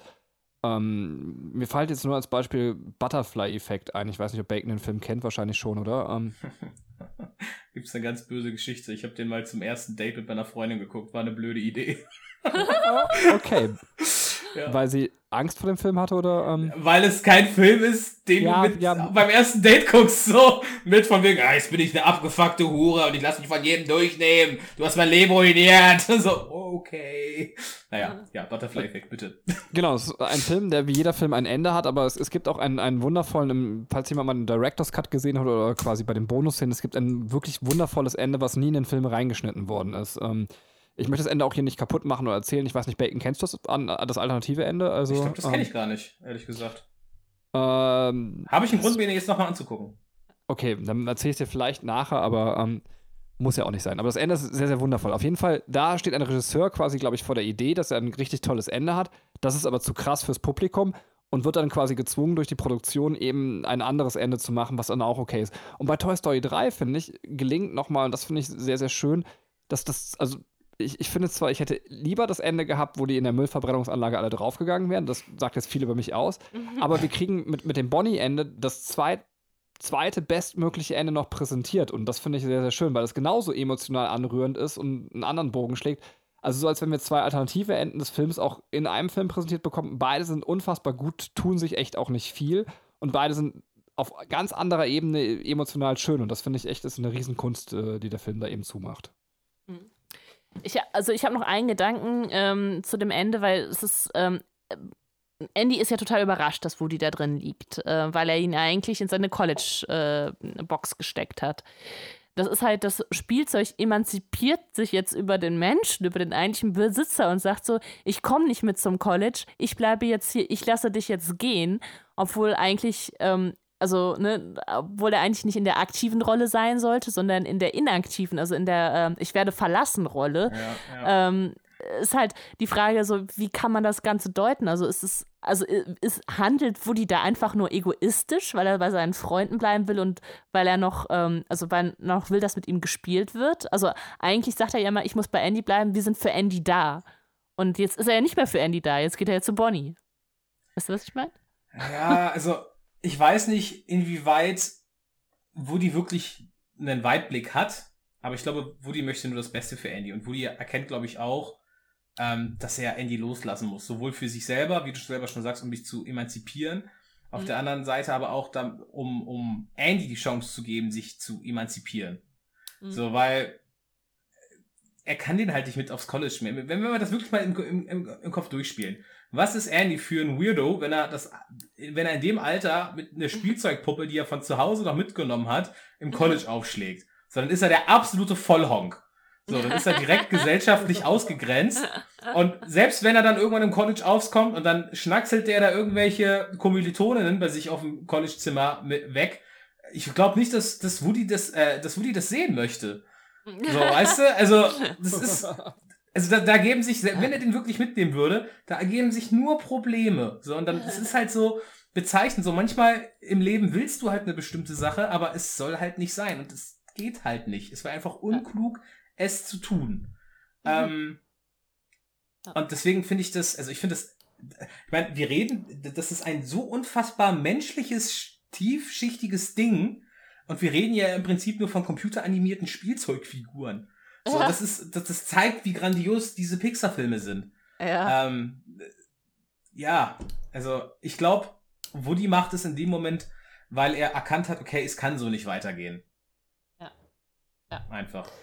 Ja, das, äh, das stimmt. Und ich meine, auf der anderen Seite, wenn jetzt Andy so voll der Loser am College wird, dann nachher wird Woody geklaut oder wird halt zerstückelt oder so, weil es, äh, ne, weil Ja. so irgendwelche fiesen College-Kids da sind und äh, Äh, nee, aber ähm, also ich glaube nicht, dass das, äh, dass, äh, Woody aus so einer Weitsicht da handelt. Ich glaube, es ist eher ja, dass er äh, dieses, es ist mehr dieses Gehen lassen. Also ich lasse Andy Ja. jetzt gehen und äh, ich bleibe jetzt zurück und ähm, ja. Man, man könnte auch so argumentieren, dass man sagt, ähm, durch diese Nahtoderfahrung, die die hatten, hat er vielleicht auch so gemerkt von wegen, okay, es ist mir viel wichtiger, dass ich bei meinen Freunden sein kann und auf die aufpassen kann, als Ja. dass ich jetzt mich alleine, dass ich jetzt alleine mit Andy in den Sonnenuntergang reite quasi. Ja. So, das Ab, ist, ja. ja. Und wir, und wir haben natürlich wieder, wie gesagt, diesen Aktionismus, dass man sagt, okay, die, die Spielzeugpuppe macht halt jetzt viel, viel mehr, als sie eigentlich dürfte oder sollte. Ähm, Ja, ja, ja. Und äh, also ich meine, sie schreibt ja sogar ein Zettelchen, äh, um, Mhm. damit er das Spielzeug nach Bonnie gibt und so. Ne? Also es ist schon, äh, ist schon krass, was, was sich da entwickelt. Ja, das ist auch so, alleine schon, als ich diesen Zettel gesehen habe, das ist auch so vielschichtig. Da habe ich, äh, ich, ich habe wirklich mehr, mehrfach, als ich den Film im Kino gesehen habe, laut geschluchzt, auch wirklich. Es ist, war wirklich hart. Ich habe echt so geheult wie ein Schlosshund. Ähm, weil, weil in dem Moment, wo du da siehst, so, diese Nachricht, die bedeutet so viel. Alleine äh, erstmal, dass, dass, dass, dass er wirklich sagt, so wirklich zu, ähm, zu ihm, ähm, Entschuldigung, dass zu ihm sagt, okay, lass mich gehen, es ist okay, gib mich dem Mädchen. Das ist das erste Ding. Das andere Ding, dass das erste Mal ist, dass Woody wirklich indirekt mit, mit Andy spricht. Die haben ja, Ja. die haben ja nie miteinander geredet. So, die, die lieben sich unfassbar, aber sie haben nie ein Wort miteinander gewechselt. Und dann auch, dass, dass, dass Woody anscheinend diesen, ja, das ist ja immer, auch in Toy Story 3 ist das ja nicht geklärt, warum Spielsachen sich nicht in Ausnahmesituationen dann doch bemerkbar machen, dass sie leben. Das wird ja auch da nicht äh, erklärt. Aber dass er quasi diese, diese eiserne Regel auch da für ihn bricht. Mhm. So, das ist so ein bisschen, äh, wenn ich das vergleiche, ist wie bei Doctor Who. Wenn der dann irgendwann sagt, okay, es reicht mir jetzt, ich ändere jetzt den, den Lauf der Zeit, weil ich kann nicht mehr. So, das Ja. ist mir jetzt alles scheißegal, ich mach das jetzt. So, wo du denkst, okay, das ist krass. Wenn du so das, die Regeln innerhalb des Universums verstehst, ist das einfach eine unglaublich krasse Tat. Ja. So. Das ist lustig, dass du Dr. Who erwähnst, weil wir haben gesagt, äh, gerade dieses, ähm, äh, dass sich ein Film traut, sowas zu zeigen, ähm, d- dass, ähm, also mit diesem, äh, wir geben jetzt auf, weil wir nichts mehr machen können, äh, sieht man sonst in anderen Filmen gar nicht. Also es ist immer krass, dass man sowas in einem äh, Kinderfilm sieht. Ja. Und äh, wir haben überlegt, wo, wo könnte man denn sowas noch entdecken? Und uns ist eigentlich nur Dr. Who eingefallen, also dass Dr. Who sich sowas trauen könnte, dass man sagt, okay, äh, die können tatsächlich zum Punkt gelangen, wo man sagt, jetzt gebe ich auf. Ähm, und ja, das äh, auch noch, äh, um was Besonderes da hervorzuheben. Benny, möchtest du noch was sagen zu dem, ähm, zu dem Ende? Ähm, hast du noch Ergänzungen? Nee, ich fand, ihr habt das tatsächlich super gut zusammengefasst. Also, ähm, ich würde eigentlich gern noch, wenn die Zeit ist, dass wir noch drei Minuten uns dafür nehmen können, noch kurz jetzt über. Ich habe nicht viel von Toy Story 4 mitbekommen, über eure Erwartung von Toy Story 4 mit euch sprechen, beziehungsweise Weiß jemand, worum es gehen soll? Warte mal, bevor wir das machen, ich würde gerne dann damit noch äh, Toy Story 3 abschließen, weil ich habe noch zwei Sachen, die ich gerne erwähnen würde. Und zwar war äh, Toy Story 3 wirklich ein, ähm, ein Kassenschlager. Also es ist äh, der erfolgreichste Film aus dem Hause Pixar und der, der, hat die Milliardengrenze tatsächlich geknackt. Also es ist über eine Milliarden äh, Dollar äh, tatsächlich eingeflossen zurück zu Pixar. Und Bacon hat es vorhin gesagt, tatsächlich hat auch einen Oscar erhalten in ähm, bester Animationsfilm und bester Filmsong. We Belong Together. Ich weiß allerdings nicht, äh, also ich bin mir gerade sehr unsicher, weil ich den Song nicht äh, vor Augen oder in den Ohren habe, besser gesagt. Äh, wurde aber noch nominiert für bester Film tatsächlich, bestes adaptiertes Drehbuch und die wichtigste Oscar-Kategorie, bester Tonschnitt. Der Tonschnitt, da ist er wieder. Oh, ja, ähm, das war nur noch mal äh, als kleiner Hintergrund. Und jetzt äh, darf Bacon gerne die Frage von Benny von eben beantworten. Äh, Toy Story 4. Ich finde, das haben wir jetzt ja auch alle, jeder mal irgendwie im Verlaufe des Gesprächs jetzt gesagt. Ich finde, Toy Story 3 ist der perfekte Abschluss. Und als die Ankündigung kam, sie machen Toy Story 4, habe ich mir schon gesagt, oh, bitte nicht.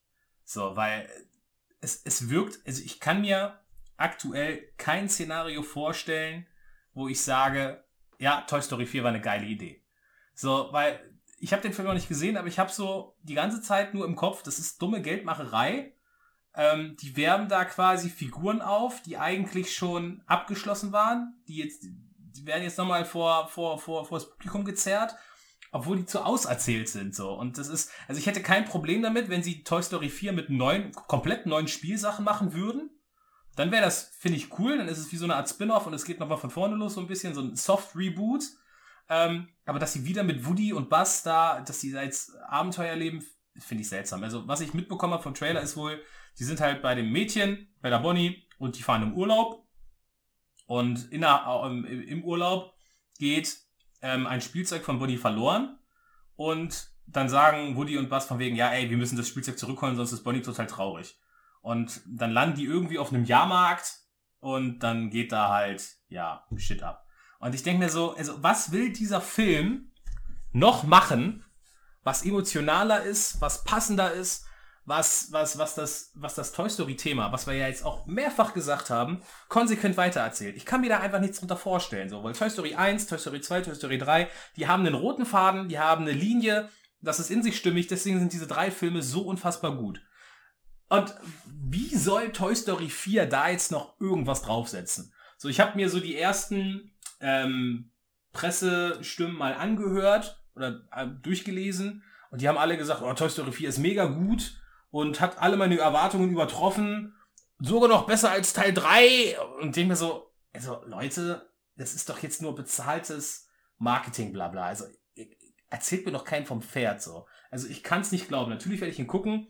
Meine Erwartungshaltung ist echt ganz weit unten. Vielleicht ähm, finde ich den Film im Endeffekt dann, dann sogar noch besser, wie gedacht, weil ich einfach meine Erwartungen wirklich, weil die wirklich so kacke waren. Aber ich habe so das Gefühl, so das wird so ein Aufguss, den keiner braucht.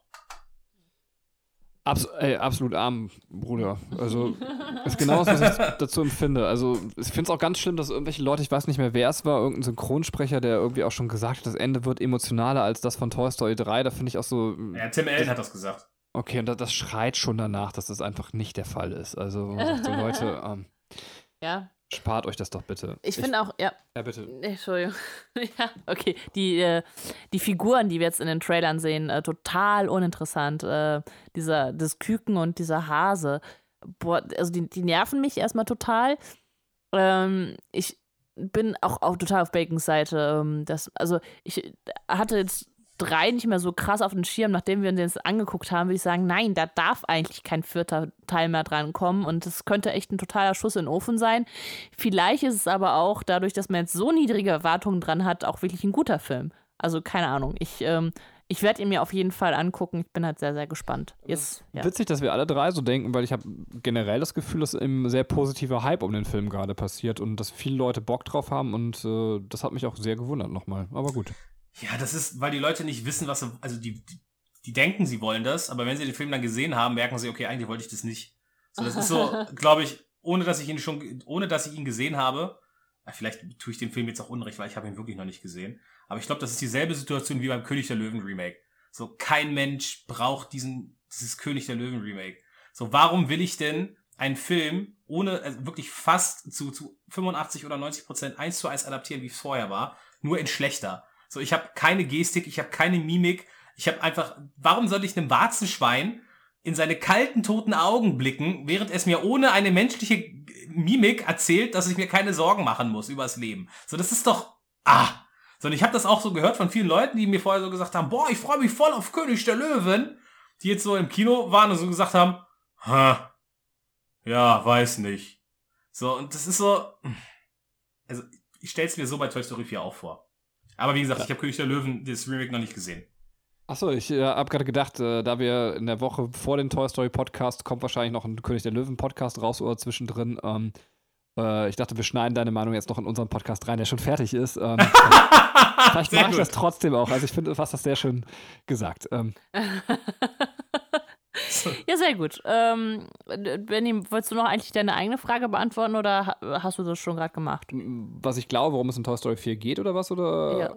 Also, ich fand, ihr habt das jetzt alles sehr gut gesagt. Also wir, noch eine Ergänzung, äh, weil ähm, wir, wir, haben ja noch Forky, äh, diese, diese Gabel aus Plastik. Ja, mit ja ich glaube, das ist das Spielzeug, was verloren geht. Ah, okay. Wow, okay. Dann, äh, ja, dann wäre von meiner Seite alles gesagt. Und äh, von eurer auch. Ja. Und äh, wow, dann haben wir jetzt äh, auch noch Toy Story 3 geschafft zu bepodcasten heute. Ich bedanke mich ganz herzlich bei unserem Gast Bacon Zack. Der hat das super gemacht. Ich äh, freue mich immer, wenn du da bist. Ist immer sehr witzig. Ähm, ich würde es mal wieder sagen, heute zum zweiten Male für uns, zum ersten Mal für euch verabschieden wir uns in gewohnter Reihenfolge. Ich fange bei mir natürlich an. Dann darf Benny sich verabschieden und wie immer hat der Gast das letzte Wort. Also vielen Dank fürs Zuhören und äh, ich hoffe, ihr hattet Spaß. Und ich würde sagen, bis zum nächsten Mal. Tschüss. Ich bedanke mich nochmal ganz herzlich bei Bacon, habe keine phänomenalen Schlussworte. Das Einzige, was ich also jetzt mache, um aufs Ende zuzugleiten, ich packe die Hand von Katrin, die neben mir sitzt. Tschö. Oh, ist das böse. Äh, vielen Dank, dass ich wieder dabei sein durfte. Es hat mir wirklich sehr viel Spaß gemacht. Ist auch schön, sowas ähm, zu besprechen wie Toy Story weil ich mir denke, das ist ein Film, der mir, oder das sind Filme, die mir sehr wichtig sind, aber wo ich das Gefühl habe, dass das außer mir keine Sau interessiert. Deswegen ist es sehr schön, dass ich mit euch mal darüber reden konnte. Ähm, hat mir sehr großen Spaß gemacht. Immer wieder, gerne wieder. Ähm, an alle anderen da draußen, ähm, wenn, es sei gesagt, wenn, wenn ihr nicht bei dem Ende von Toy Story 3 weint, oder zumindest traurig werdet, dann, dann stimmt irgendwas mit euch. So, sorry, dann, dann seid ihr innerlich tot. So, das kann mir keiner erzählen. Das ist wirklich mit der traurigste Film, den ich in meinem Leben je gesehen habe. Trotzdem ist er wunderschön. Vielen Dank, dass ich dabei sein durfte. Tschö mit Ö, hauen sie, bauen sie. Und was sagt Buzz Lightyear zum Abschluss? Buzz Lightyear, all zur Hilfe!